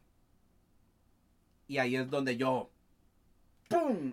Me, acordé de huevazo lo que me encantaba de Luffy. Luffy dice, no, ¿por qué tiene que ser así? ¿Por qué tiene que ser así? No, yo quiero que sea así. Yo quiero que se vuelva acá. Yo quiero que se trate acá. Y, con eso me ayer, de hecho, me identifiqué demasiado con Luffy por lo mismo, porque él, por ejemplo, alguien le vende una propuesta, alguien le vende una idea, o alguien le cuenta un chisme de alguna persona o algo así, y él lo comprueba. A su manera, pero lo comprueba. Y se da cuenta, y, por eso fue que, por eso de hecho pasó el arco de Nami, donde Nami perfectamente, él se pudo, podría haber quedado con la idea de que la madre me jugó sucio este, la madre, este, me, quería joder y que no sé qué. Y este, y de ahí, no, no, di, si me jugó sucio hasta ahí, mamita. Yo usted la mando al carajo y que yo la acompañe, ¿verdad? Y no. Él se sentía agradecido por lo que fue Nami para él, eh, lo que los ayudó, lo que vivieron juntos. Y Luffy tuvo el criterio del corazón para decir, no, necesita mi ayuda yo, yo ahora yo entiendo qué está pasando acá. Y este, claro, vamos, vamos a ayudarla. Y no es la primera vez que Luffy hace esto. Y ante todo, lo mejor de todo, no es porque sea el héroe de la historia o el protagonista. Él dejó muy claro mucho más adelante, no, yo soy un pirata, yo no soy una buena persona. Yo no soy un, ningún fucking héroe Y tengo el deber de salvar a alguien solo porque me da la gana, no. Yo esto lo hago porque a mí me nace de las, me, nace de los cojones. That's it.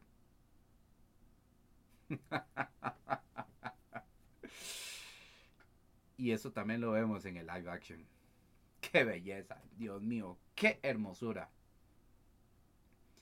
No solo tenemos a un, yo creo que al actor con rasgos físicos más similares a Luffy que hemos podido ver, ¿verdad?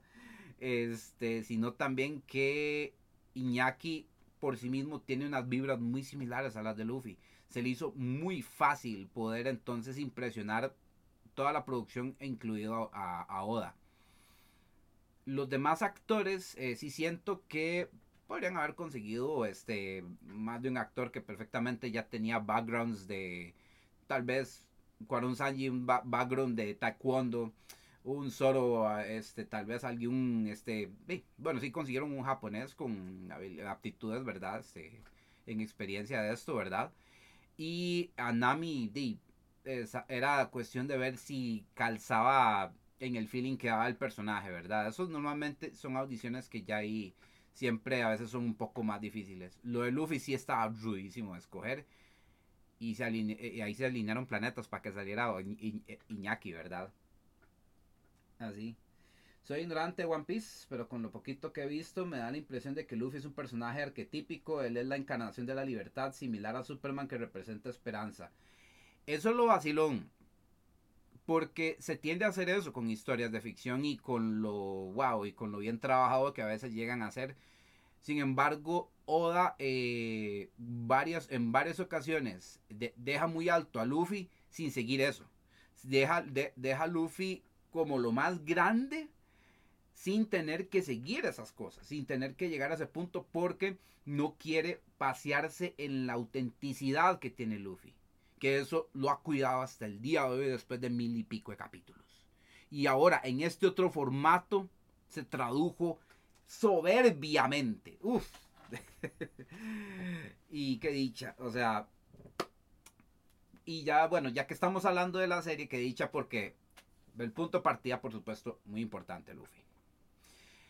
A mí me preocupaba mucho porque como Oda trabajó muy bien todo el manga, trabajó muy bien todo el anime para que se contara bien. Yo, este, a mí me preocupaba que fuera a quitar cosas que fijo iba a quitar para, para digamos, tener estos ocho capítulos. Y este, pasan muchas cosas en los capítulos en los que se basa, ¿verdad? Pero yo digo, entonces tendría que ver que de todo, todo lo importante que pasa en esos capítulos, porque pasan demasiadas cosas importantes, eh, tanto para trama, desarrollo de personajes y también para el world building mismo, eh, qué era lo que iba a dejar y qué era lo que nos iba a contar. Ah, bueno, ahora que lo menciona, Nami no es negra, es una adaptación de Netflix. Brinquemos en una. Ay, Este. Es tema para otro día. Pero este. Además de que. Bueno, Luis, por si no lo sabías, este, digamos, Oda. Este, a él le preguntaron en un capítulo como One Piece es un manga que digamos este trata sobre un gran mundo, es un world building, como te digo, tan grande como, como, como, como te digo que es. Entonces él dice, si hubieran etnias para los personajes, ¿cuáles serían? Y por ejemplo, ahí dijo que Luffy, por ejemplo, era tenía etnia de alguien de Brasil, eh, o sea, con rasgos latinos. Y este Nami como europea, Zoro si era de Japón, eh, Sanji era de Francia, y varios otros personajes, él sí, digamos, este, sí, sentó como ese rango de etnias que él trabajaba porque, sí, One Piece, sí, se trata de piratas, se trata de viajes eh, en el mar y, y los muchos, muchos terrenos, islas, países que ellos visitaban. Entonces él como él dejó como esa pauta, bueno, no pauta, sino más bien como ese rango, ese espectro, ¿verdad? De etnias. Entonces, más lesbianes, otro, este, have to, hace dos años otro gallo cantaría. Es que eh, eso, es a lo que vamos, mae. Se alinearon planetas para que esta producción cayera súper bien, mae. Y una vez más, Oda, es, eh, eh, Oda sí estaba metido en este proyecto. O sea, Y me alegro mucho, o sea. Y, y los demás actores del crew, eh, digamos, no me preocupaban por lo que acaba de explicar, ¿verdad? Que era cuestión de, digamos, de darles en físico, en darles también en lo que es química con los demás actores. Y por dicha, parece que como, como que Oda se preocupó por eso también, de que tuvieran una vibra muy bonita entre ellos y que les fuera muy fácil encarnar lo que, digamos, usted veía con, con la tripulación, ¿verdad? Porque, por ejemplo, Zoro y Sanji eh, son como perro y gato que se pasan, ¿verdad? Este, eh, agarrando por nada la, mayoría de las veces y son de los primeros este, tripulantes. No es que muchos, no es que sean muchos, pero este, bueno, sí crece, pero digamos son de los más principalones y a veces no es que eso agite discordia ni nada así, porque Luffy sabe ponerlo, digamos que en su lugar y sabe dar como su norte para que entonces como tripulación no se pierdan. Y además vivieron muchas varas muy chivas juntos para que tengan, para que sean de las tripulaciones más bravas, de hecho, a nivel en ese mundo One Piece inclusive.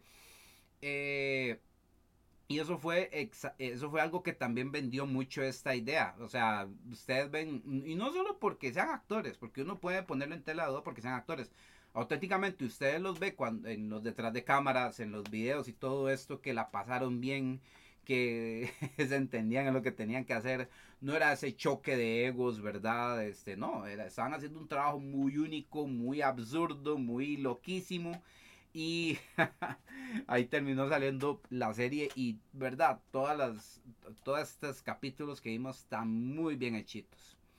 Y eh, wow, o sea, los, eh, las sagas que adaptaron.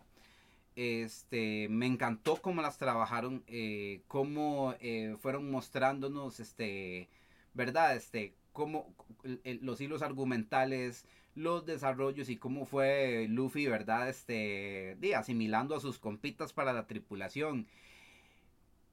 Algo que me estaba molestando en la serie, más o menos, porque no estaba pasando del todo en el anime ni en el manga, es a Garp, a, Monkey, D, eh, Monkey D. Garp, el, abuelo de Luffy, el, el, vicealmirante.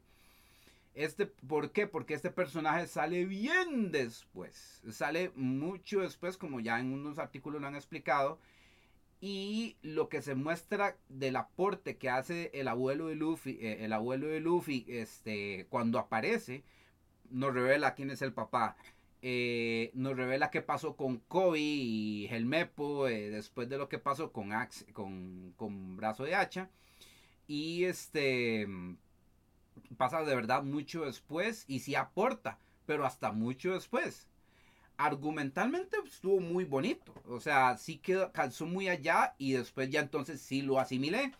Porque, hasta, porque de hecho inclusive el personaje de Garp por Vincent Regan al principio me molestaba porque yo digo, más que no me da la vibra. O sea, lo están poniendo seguro por tener alguien de la marina cazando a Luffy, solo porque sí. Pero entonces cuando ya se ve, de hecho, que se estalla de la risa cuando Luffy logra evadirlo en, el, en la batalla naval, y yo, ahí está Garp. Eh, Oda es tan genial que se permita trabajar personajes así que entonces no están necesariamente prensados por ser de la marina.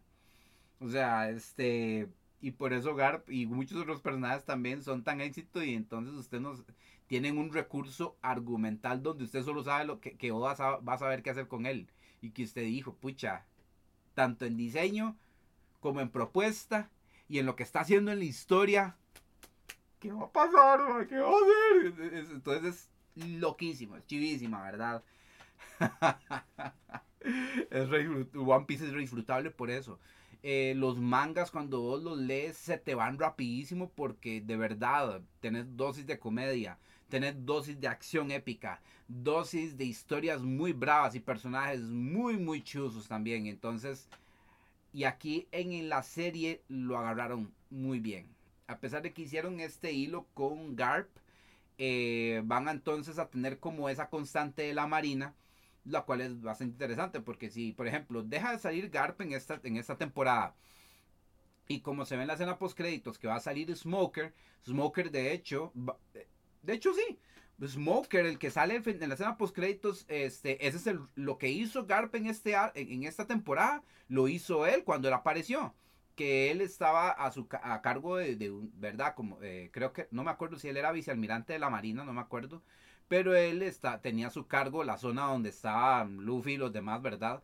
Estaba con su, su segundo al mando que está Shiggy, ¿verdad? Y entonces él estaba al corte de perseguir a los Mugiwara, a los, a los, a los sombreros de paja, pero él tenía su forma, su, forma de, justicia, donde sí, tenía que atrapar a Luffy, pero él se cuestionaba inclusive a la misma Marina en muchas decisiones y muchas varas que le pasaban a él y le pasaban a Luffy, y también en el conflicto de Arabasta. Bueno, ya eso es el anime, pero este, ah, bueno, me gustó la vibra del personaje, pero esas decisiones me parecieron raras. Sí, exacto. Sí, refiriéndose, exacto, ma, es que por ejemplo, Garp es tan... Bueno, lo introducen bien en el, en, el, principio de la serie donde él, él este, estaba a la par de cuando... De, de, Goldie Roger cuando lo, ejecutan. Y este... Y eso sí está bien, porque él de hecho fue el que llevó a, Goldie Roger a que lo ejecutaran, quedando como el grande, el, héroe que entonces eh, derrotó, ¿verdad? A Goldie Roger cuando la historia como ahorita el manga como está es diferente. Por cierto, se revelaron cosas muy bravas en ese respecto. Eh, entonces, este, como que dejaron ese cuidado también porque entonces Goldie Roger estaba un tanto chill. Me pueden quitar esto. Y entonces cuenta mi fortuna es de quien la quiera y verdad, a su forma, ¿verdad? Diciéndolo en, en la serie, entonces quedó muy cool. Eh, bueno, Goldie Roger me encantó como trabajaron. O sea, de verdad se me impresionó demasiado, de hecho. Me impresionó, o sea, el cuidado que le tuvieron del, de, la textura de su ropa, de cómo el man se veía, de, este, de esa vibra de pirata que, que, que, que el man tenía y como él se reía. o sea, eso estaba pero priceless, hermoso, lindísimo, ¿verdad? Y este ahí entonces yo en la, serie ya me estaba comprando. Después ya vamos con lo de Luffy. Luego vemos este los los algo que el anime de, bueno, el, verdad, los formatos originales de, eh, de One Piece trabajó muy bien y que eran muy muy memorables eran las retrospectivas de los personajes principales eh, cuando eran niños y sus orígenes, como el de, el de Zoro. Este estuvo muy bien trabajado. Eh, Nami también, por supuesto, ¿verdad? Este, lo de Luffy con Shanks estuvo de lujo también. Eh, lo de Sanji también, o sea, como les digo, este, eso se ve en el anime, eso se ve en el manga. Y así de crudo era. Y increíble, increíble cómo entonces, cómo nos muestra personajes que son lindos, que son personajes muy vivos, muy puros, muy éxito, ¿verdad? Y pasaron por cosas horribles y ahora entonces por mantener... Son personajes que ustedes se fijan y que de hecho uno lo, lo que, digamos, lo que pasó con la tripulación de Luffy, con Luffy, cuando él se les acerca y él los asimila para que sean parte de su tripulación, él lo ha hecho con muchísima más gente en el manga y el anime. Y aquí lo trabajaron súper requete soberbiamente. Como alguien tan random y tan tal vez cabeza hueca como ellos lo veían a Luffy, cómo terminaron trabajando con él, cómo terminaron estando en un barco donde él dice que él es el capitán, donde él toma las decisiones, ¿verdad? ¿Cómo es posible que ellos, percibiéndose como más inteligentes, percibiéndose como más preparados, con más escuela en ese mundo, están ahí con él? Están ahí este, porque Luffy, eh, y, vean, eso eh, de verdad, Luffy es al día de hoy esa persona con lo que yo me identifico con él, porque él dice, ¿cuál es tu sueño? ¿Qué es lo que quieres hacer en esta vida? ¿Qué es lo que te motiva a seguir adelante? Si quieres hacerlo y si quieres lograrlo conmigo, vamos. Porque a mí sí me importa. Yo quiero que tú logres eso y, han acentuado el mensaje de Luffy y esa, pureza de mente y de criterio de corazón que él tiene con eso. Y es algo, bueno, por eso también está diciendo el podcast porque eso lo entiendo perfectamente. Él está abierto a escuchar. Él está abierto a saber qué es lo que mueve a esa persona para poder ver cómo llega esa persona más. Porque él quiere ver eso, él disfruta de ver eso, él vive de ver eso. Como lo ha demostrado en muchísimas ocasiones en el anime. Y por eso es que él pelea, por eso es que él se sobrepone y aprende a ser mejor, pero también eh, se sobrepone a seres sumamente inteligentes, poderosos y que tienen tal vez todas las razones para, eh, para cometer las fechorías, atrocidades inclusive que hacen. Eh, con esto llego a otro punto que me encanta demasiado, que, digamos fue uno de los puntos sensibles por los cuales yo empecé a ver One Piece originalmente, que de hecho es con el cierre de la serie. Pero antes de eso, quiero destacar que estoy fascinado también con las adaptaciones de los demás personajes. O sea, cualquiera se hubiera enfocado nada más, ah, mira, este, nada más los villanos de turno para que este, nada más introduzcan al a Usopp. Sí, este, nada más este, a los que jodieron a Nami. Lo di ahí que ahí este que el Barati también ahí para que el Sanji se luzca y se vea como el grande, ¿verdad? No, le tuvieron cuidado a todos los personajes que estuvieron tanto en el Barati, los que estuvieron ayudando en cocina, eh, bueno, y por supuesto, los personajes importantes para los personajes de reparto también estuvieron, pues, por supuesto, o sea, yo salí adorando a Seth montones, este, ahí estuve fan, eh, el man porque el man se ganó el sueldo como un grande, Seth quedó magnífico. El Capitán Kuro también estuvo magnífico, también como lo supieron adaptar en su, eh, a, su forma, a su forma, ¿verdad? wow, Belmer, eh, Nojiko también estuvieron muy chivas. Eh, wow, o sea, bueno, Shanks, magnífico también, una súper buena vibra. El, el bueno, el, bar restaurante donde estaba Luffy, ¿verdad? Este, en, el, en el momento del origen, también la, la, chica del bar, este, también muy querida, muy querida, cada cuanto siempre la ponen en el manga, a veces como ella tirándose las noticias de lo que le pasa a Luffy. claro, le da sus patatús porque Luffy sube recompensa y cada vez se dicen varas más voladas de él, ¿verdad? Entonces es buenísimo por ese lado. Eh, ah, bueno, creo que algo especial sobre Luffy es que es un buen judge of character, pese a ser, ser estúpido, no es Goku, tiene un gran soft skill. Eso es por ponerlo de una forma, ¿verdad? Entonces, este, wow, o sea, Luffy entonces, este, los demás entonces, como tienen un tanto tal vez de esa forma de ser esa pureza, y como Luffy lo ve, Luffy vive esa, pure, e, esa forma de ser que ellos tienen. Por ejemplo, Zoro, que es un asesino, que Zoro que es un cazador, el man vive como el man más malote, ¿verdad? Y todo. Pero tiene un tanto de esa bondad cuando lo, demostró con la chiquita en el momento en que Luffy estaba ahí. Ahí Luffy lo ve. Y ahí este... no, no, no. Ah, bueno, estábamos destacando, por supuesto, las actuaciones, los chiqui las versiones de los chiquillos de los personajes eh, de, los, verdad, de la tripulación, estuvieron muy bien también, estuvieron super requetion point, chivísimas. Eh, no, hombre, y y, los, y los sets preciosos, súper bien filmados.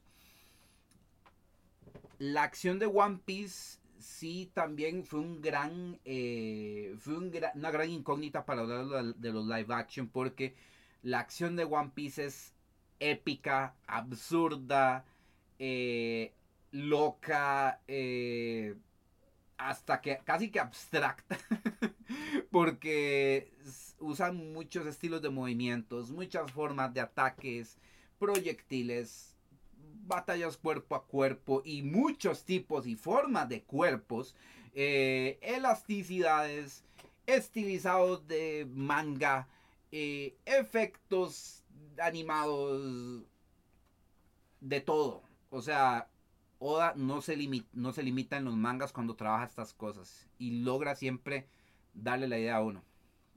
Y, y eso fue, por ejemplo, un, el gran clavo que yo tuve a, la hora de ver One Piece, que yo sabía, digo, va a estar muy difícil que le llegue. Porque, este, por ejemplo, cuando Sanji pega las patadas, entonces se ve esa cosa negra, a veces tiene fuego. y entonces este se ve que digamos él abarca mucho más por el abarca mucho más por la anatomía de los personajes por lo cual en live action iba a verse muy muy muy diferente Luffy sí se puede porque el man es de hule y él tiene unas propiedades de hule que el autor ha sabido explotar súper requete bien a la hora de unas peleas con personajes bastante fuertes, ¿verdad? Dígase que tenga super fuerza, dígase que tenga, eh, digamos, aguante y varias cosas así, ¿verdad? Que uno ha visto en hartos juegos y hartas películas también, ¿verdad? Cuando se trata de superpoderes. Pero este Oda no se quiso limitar y, y bueno, hace unas cosas que absurdas que yo me preguntaba, ¿cómo diablos le van a hacer en un live action? Y lo hicieron bien, o sea, se la jugaron porque es, eh, por ejemplo, al menos las escenas de pelea con katanas, las coreografías de combate, tuvieron su gracia, eh, se vieron por un momento a los Shaolin Soccer. Y de hecho Oda hace poquito reveló que, este, que él quería tener, que cuando él vio Shaolin Soccer, eh, él, este, este, clásico chino, ¿verdad? Super efectos también, ¿verdad? Super absurdos. Él dijo que él, cuando vio esta película, vio que había una posibilidad de que se pudiera trabajar. Y hecho, sí, eso me gustó, a pesar de que no es la misma acción, porque para eso está el, anime, pues, eh, como es un live action, podía tener ese, esa vibra y esa esencia a lo películas de Kung Fu chinas, ¿verdad? Y así fueron las coreografías, básicamente, y ahí quedaron súper requete bien. No hizo falta que hicieran las super tecnicotas, las super patadas raras o los recortesotes, ¿verdad? Que hacía Zoro, ¿verdad? De hecho, Zoro en ningún momento este, dijo, decía las técnicas cuando él las ejecutaba, porque bueno, también este, en gran parte tenía una katana en la boca, entonces no iba a decir Nitoryu, eh, ¿verdad? Pero las técnicas que él dice sí tienen todos nombre, muy a pesar de que en el anime le dice, todas las buenas técnicas tienen un nombre. No, no lo tienen. Entonces, aquí sí se permitieron eso y yo, pues lo permitió y la, verdad está muy bien. O sea, e, ese es un detalle que me imagino que tuvieron que seguro haberle agarrado, agarrado a tiros como para decidirlo, ¿verdad? Entonces, no necesito escuchar el backstory de la gente, no por apatía o desinterés, sino porque para el que lo cuenta en las acciones de la gente en el presente, exacto. Y, uff, no hombre. Me gustó mucho, de verdad. O sea, a Luffy supieron trabajarle bien la acción, supieron, este, verdad. Y de hecho, tenían formas de trabajarlo muy propio de, la serie. Y aquí es donde voy, por ejemplo, para, para ir cerrando este review, ¿verdad? Este, puñas que de verdad, tantas cosas quería decir en este podcast, ¿verdad? Uf, este, en el reel yo conté que yo empecé a ver la serie de One Piece cuando vi la versión tijereada de Four Kids, es infame Four Kids. Eh, cuando Luffy ya iba avanzada la saga, eh, ¿verdad? la de Arlon Park, que era la historia de Nami, ¿verdad? Este, en la isla de ella y todo. Pero cuando yo empecé a verlo fue cuando ya ve que Luffy estaba peleando contra Arlon. Ah, bueno, mensaje antes de ese. Ah, ok.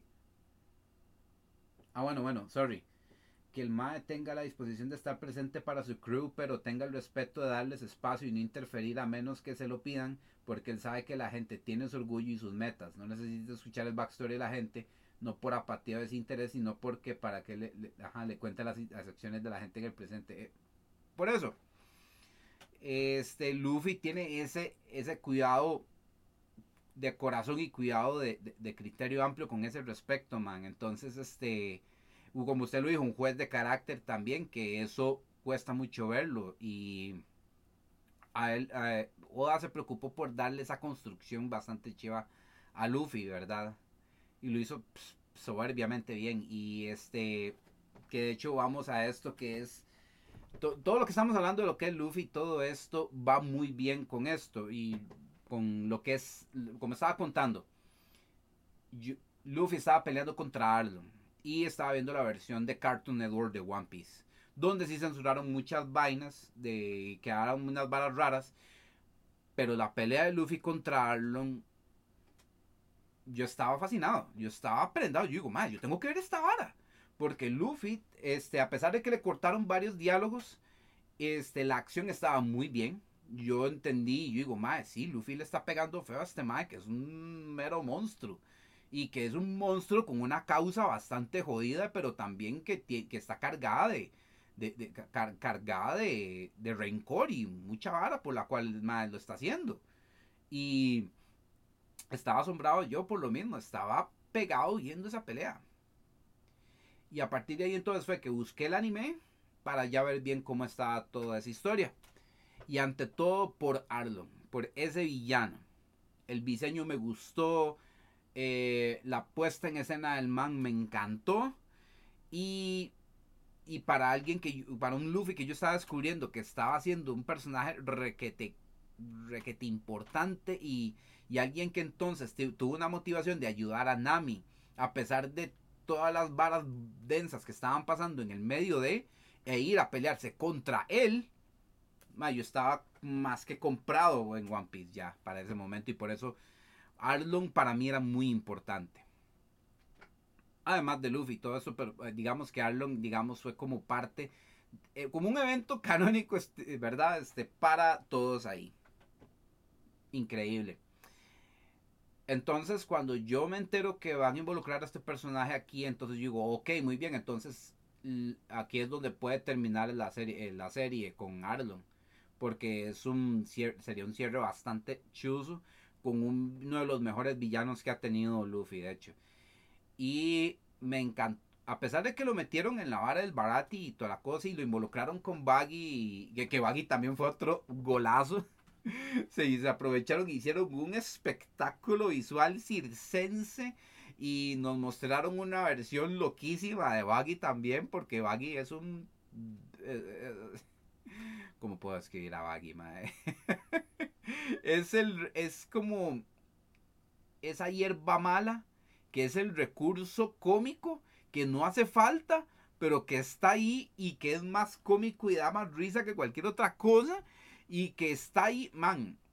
Este Baggy. No, no es que si les dijera lo que es Baggy ahorita. no, que eso, eso sí no quisiera espolearlo. Pero. Este eh, Baggy también lo trabajaron soberbio, magnífico, increíble, ¿verdad? Eh, wow. Eh, volviendo ya ahora sí a lo de Arlon, eh, los, los encuentros que ya tuvo Luffy con Arlon, el backstory que hicieron de cuando él llegó a la isla y se apoderó de la isla, hizo el trato con Nami, todo esto, requete soberbio, súper bien actuado, y de ahí no, una vez más se hizo increíble y hasta uno se olvida del anime. Porque Arlon en el anime es como casi 3 metros, una cosa así, de, grandísimo es él. Aquí no era tan alto, pero sí dio la presencia y sí dio el, dio una requete presencia muy propia, pero también muy ruda de lo intimidante que era él. O sea, me o sea, hasta como lo trabajaron en las tomas, como lo involucraron en la acción y todo esto en, un momento donde, por ejemplo, él tenía a Luffy así como del cuello y se veían los dos así de frente y de perfil. Yo estaba como loco. Porque, exacto, Luffy estaba ante alguien que desafiaba lo que, lo que él llegó a significar para sus, para sus colegas. Y entonces, y ante todo para Nami. O sea, aún después con esa revelación, wow, o sea, y después cuando él ya, por supuesto, llega para ayudar a Nami, se produce la pelea final y ya él se agarra contra Arlon, por supuesto, y lo derrota y bueno, se, bueno, ante todo el choque entre los personajes como en el anime también lo trabajaron muy bien de cómo él le dice, tú qué tienes que hacer aquí, o sea, yo desbaraté lo que vos creías en, en, en Nami yo he descubierto lo que es ella y lo que ha explotado y no, y Luffy dice, no, usted la explotó, usted le hizo aquí, usted le hizo acá, y por eso usted me las va a pagar, y yo... y yo, oh, Dios, o sea, hermoso, mae, o sea, chatísima el compa, me trajo esas fuertes vibras de el es que, exacto, o sea, son como diseños de personaje, porque desde el Caribe, ¿verdad? Este Arlon, el primer, la primera mudada que le hicieron cuando él tomó la isla, era más cool. Ahora aquí le hicieron como una mudada más caribeña, más así veraniega. Lo cual tiene sentido porque el man ya está sentado en, la galleta y no tiene que estresarse por nada más. Por eso es que lo mudó así, boda. Y estuvo muy bien, de hecho. Este, uff. o sea, uff. Ya con esto, bueno, ya vemos por supuesto que lo que incluyeron con Garp, que entonces Garp ahí... Esto que hizo Garp al cierre del anime con Luffy es lo que es cuando se reencontraron, pero muchos capítulos después. Lo cual lo calzaron muy bien ahí porque Garp sí, de hecho el man quería que no se volvieran pirata, que siguiera sus pasos y por eso lo entrenó y le hizo todo esto y lo cuadraron muy bien con lo que está pasando ahora para entonces darle paso a lo que va a ser este Smoker que, este, que es básicamente lo mismo, pero eh, muy diferente, digamos con sus detalles y toda la cosa, porque Smoker se va a involucrar en, por ejemplo, como, bueno, más adelante si animan eso, porque aparentemente ya tienen listo el guion de lo que va a ser este, la segunda temporada, eso lo confirmaron hoy. Este, me, late mucho que vaya a cerrar y vaya a tratarse mucho de la del, del, argumento hasta el reino de Arabasta que es una de las sagas más bravas, por cierto. Un, tanto más larga, pero muy brava. Y este, uff, ahora basta, qué bueno. Y este, probablemente vaya a llegar ahí. Este, uff. Eh, me gustó el cierre de verdad cuando todos los chicos entonces se ponen de acuerdo, hacen la bandera y entonces se proponen entre ellos cuáles son sus grandes metas para entonces seguir adelante juntos como los nuevos, y como los piratas sombrero de paja, o los Mugiwara, como entonces se le dicen en los mangas y en los animes. Ay, Mike. La música súper bien adaptada, agarraron bien, por ejemplo, canciones importantes del anime, bueno, es verdad, sí, el anime, y se oyeron de fondo. Adaptaron el opening clásico de One Piece en una pieza de orquestal epiquísima, ¿verdad? Eh, uf, no, no. Llenísimo todo el sentimiento de principio a fin. Madre, qué cosa más linda, cosa más bella. Y quiero cerrar este podcast. Eh, wow. quiero, quiero cerrarlo. Eh, porque también quiero con esto hacer el cierre de todo lo que, lo que ha significado este mes para One Piece y para los que hemos visto One Piece. La forma en cómo disfrutamos este manga, este anime, estos capítulos, es algo que hemos querido compartirle a muchísimos. Muchos lo hemos intentado un buen plan, pero también entendemos que mil capítulos, bueno, ya 700 y 800 capítulos había mucha gente que ya reclamaba porque eran muchos y, era intimidante y bueno, se entiende.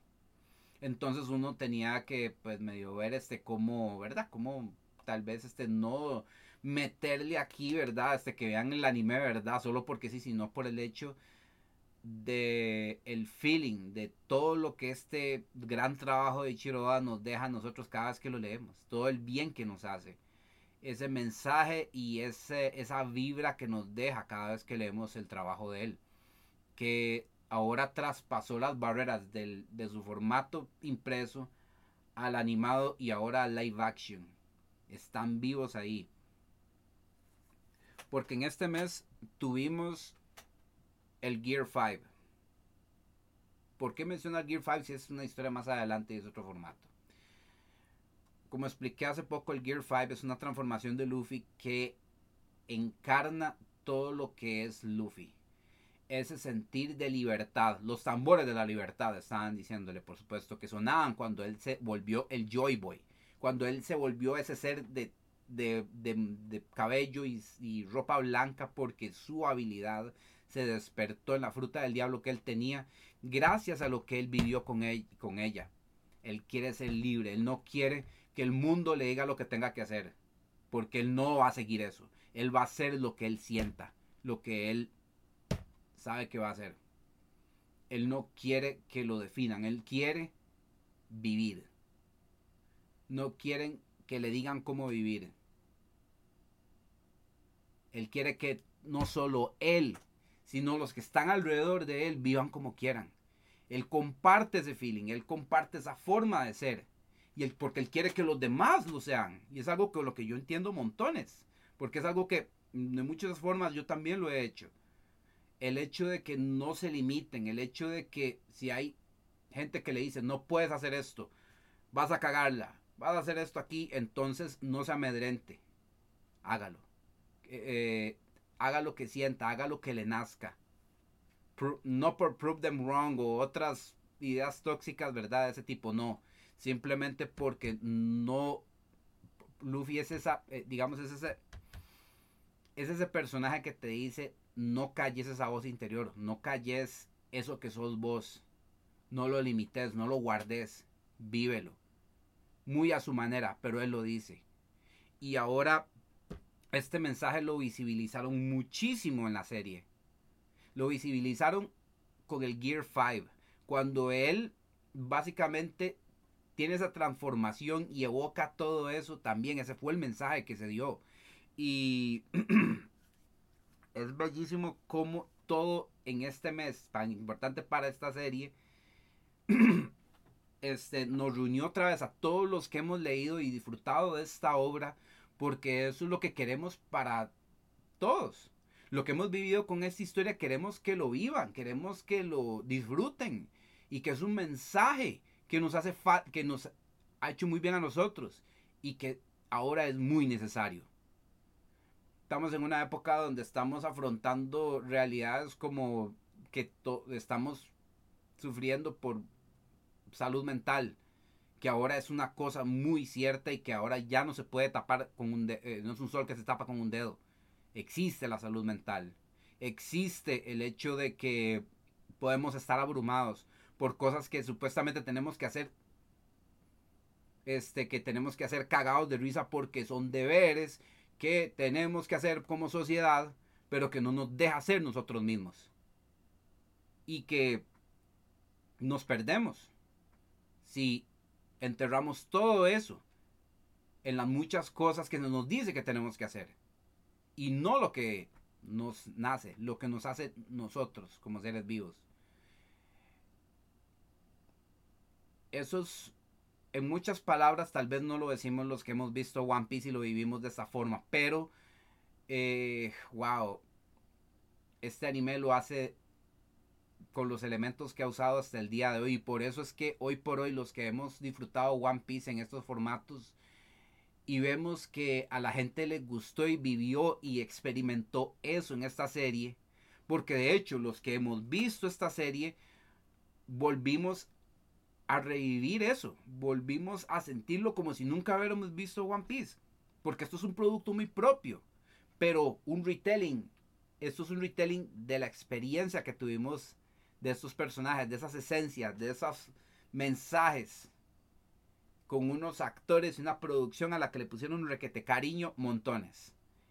Y todos los que hemos sido fans de One Piece no... Sí, claro, va a haber más de un jetas que esté muy gatekeeping, pero precisamente es por la misma idea de One Piece que entonces uno se da cuenta, no, es que el gatekeeping, ¿para qué? ¿Para qué se va a poner en esa estupidez? ¿Por qué se va a poner a señalar este que que por qué vas a decir color, decirle color humilde al actor de, de, Luffy, no. O sea, no, no, no, dejes, no, dejes caer tu, tus prejuicios, ¿verdad? O sea, porque One Piece apunta a eso, de que si alguien se pone abusivo, si alguien se pone a trolear, si alguien se pone a abusar, se evidencie. Y hasta ahí llegue. Eso es otro, otra gran vara de One Piece que muchos del fandom, pues, digamos, tenemos como ese feeling en común y que compartimos. Y es una de las tantas cosas que queremos que la gente viva en One Piece. Nosotros queremos que ustedes vean el anime de One Piece. Yo sé que es intimidante, pero vale la pena. Hay mucha gente que de hecho, ¿verdad?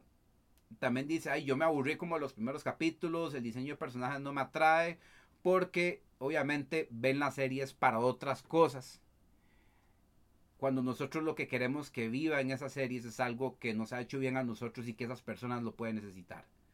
Entonces, por ello es que bueno, ahora de hecho también este, hay, una, hay una versión de One Piece que se llama One Piece.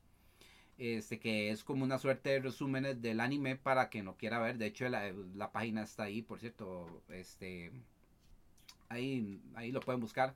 Este, si no me preguntan, yo se los escribo. Y One Piece pueden verlo. Es un muy buen resumen hecho para quien no quiera ver tal vez todo el relleno de los mil y pico capítulos que lleva One Piece, ¿verdad? Sino ver ya lo más este, importante, pues, ¿verdad? Y este, wow. Es básicamente por lo cual el la serie de live action está pegando ahorita es un cariño que le han puesto inclusive a las versiones dobladas porque eh, lo que son Sanji y Luffy le hacen sus voces en español a sus respectivos personajes y lo hacen como si fuera el producto propio, propio, propiamente en el lenguaje en el que tenemos, ¿verdad? Increíble, o sea, yo, yo, estoy viendo, volviendo a ver el live action eh, en latino. Iñaki como Luffy, Dios mío Sanji, Taz como Sanji está espectacular también y los demás actores de dos, tal vez que no son los originales, también calzan perfecto. O sea, ah bueno, ¿cuánto crees que les alcance a hacer en live action? Eh, ¿Llegarán al menos al Summit War Saga? Ese es el detalle, man. Hay que ver si inclusive pueden irse por otra línea. E inclusive qué van a estirar porque igual de One Piece hay muchísimas sagas que pueden adaptar pero como están adaptándolo pueden también saltarse bastantes cositas. Y, y el anime, bueno, el manga ahorita está en lo último, pero lo último está revelando tantas varas y está en unos niveles colosales que entonces, no sé, pero yo vaticino que puede durarnos unas dos, tres temporadas más y a lo mucho cinco si saben estirar la vara bien. Entonces, eh, wow, uno quisiera que esta historia no terminara es una fuente increíble de muchísimas cosas y de no sé el autor. o sea, porque obviamente por cuestiones de plata y porque One Piece va a ser un trabajo que, nunca va a ser superado en muchos aspectos. Tendría que llegar a algo más, pero no, no, lo ha logrado. nada lo ha logrado al día de hoy. Entonces habría que ver qué tanto van a exprimir en Japón para que One Piece perdure, para que sea esa fuente de plata ante todo, ¿verdad? pareciera mentira, es una fuente de plata importante en Japón. Entonces, y esperemos que eso no afecte, bueno, por todos esos años no le ha afectado nada a Oda, por lo menos. Entonces, este sí, esperemos que, que, que llegue, que tenga buen, lleva buen cauce. Eh, por, el por parte de él para que entonces mantenga la calidad de esta historia que al día de hoy lo ha mantenido. Esperemos que siga ahí, ¿verdad? Porque nos sigue haciendo muy bien a todos. Nos sigue haciendo bien a los que estamos consumiendo esto al día de hoy fielmente y queremos que más disfruten de esto porque de verdad el bien que nos hace este trabajo que ha hecho Oda eh, es, eh, es innegable. O sea, es, eh, esto es de hecho por la razón que estoy haciendo este podcast. para visibilizar y contarles qué hay detrás de nosotros, motivándolos a que la vean, alegrándonos de que estén spameando de la serie, eh, queriendo saber qué les ha parecido los personajes, qué les ha parecido acá, porque estamos atentos, queremos ver entonces, ni siquiera que tal vez venga el anime o que lean el manga, no hay problema. Ante todo es ver la percepción y, que, y, y, digamos cómo les ha llegado a ustedes este trabajo. También en contraste como nos ha llegado a nosotros, como también para compartir y ñoñar juntos y entonces mejorar esa vibra, hacer que crezca y que se haga más grande. Es básicamente eso eso, básicamente. Yo lo que espero es que Oda finalmente termine de escribir esas, esa ajá y regrese a la y finalmente conozca a sus hijos y pueda palmar entre seres queridos. De hecho, sí. Sí se sabe que interactúa con su familia, pero eh, esos detalles no nos toca saberlo. Esos detalles no, este, di, ¿verdad?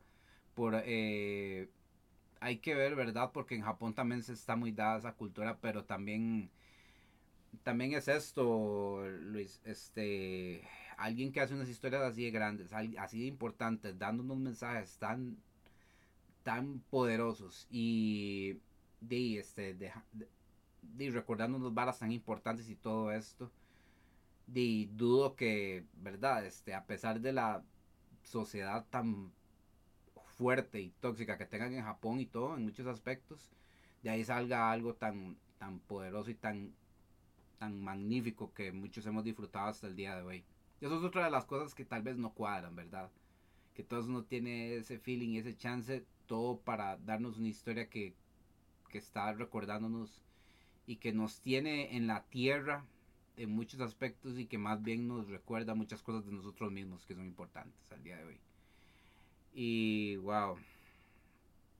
Con esto sería entonces de verdad el podcast de One Piece.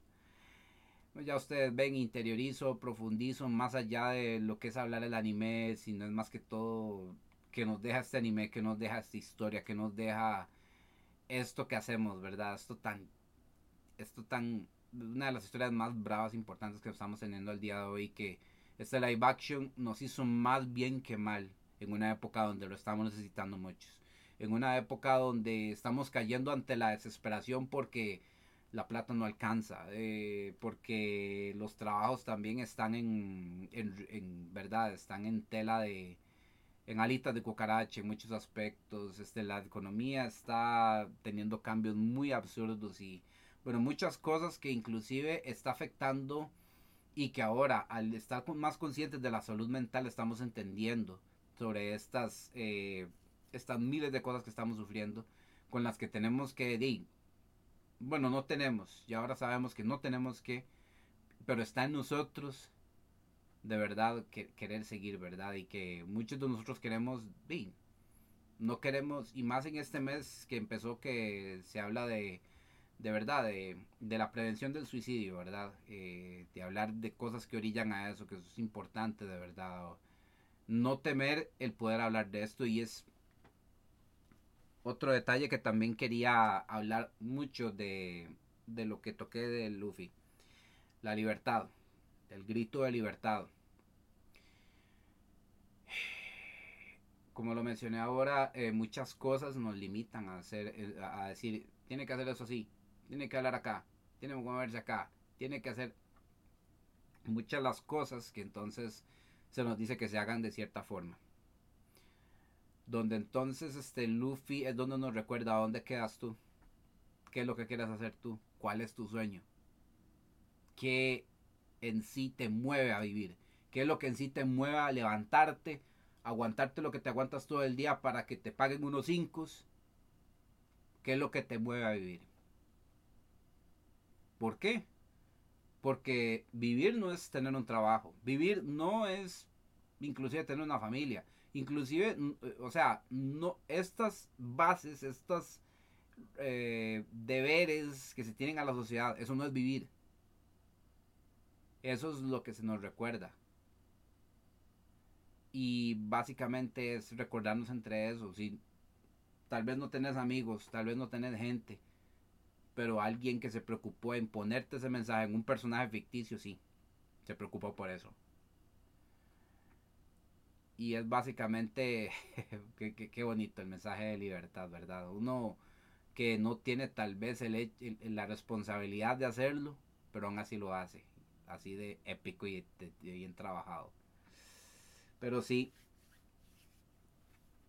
por eso quería, por eso le puse el tema de la libertad, porque a pesar de que es uno que se está cuestionando mucho, a pesar de que tenemos, ¿verdad?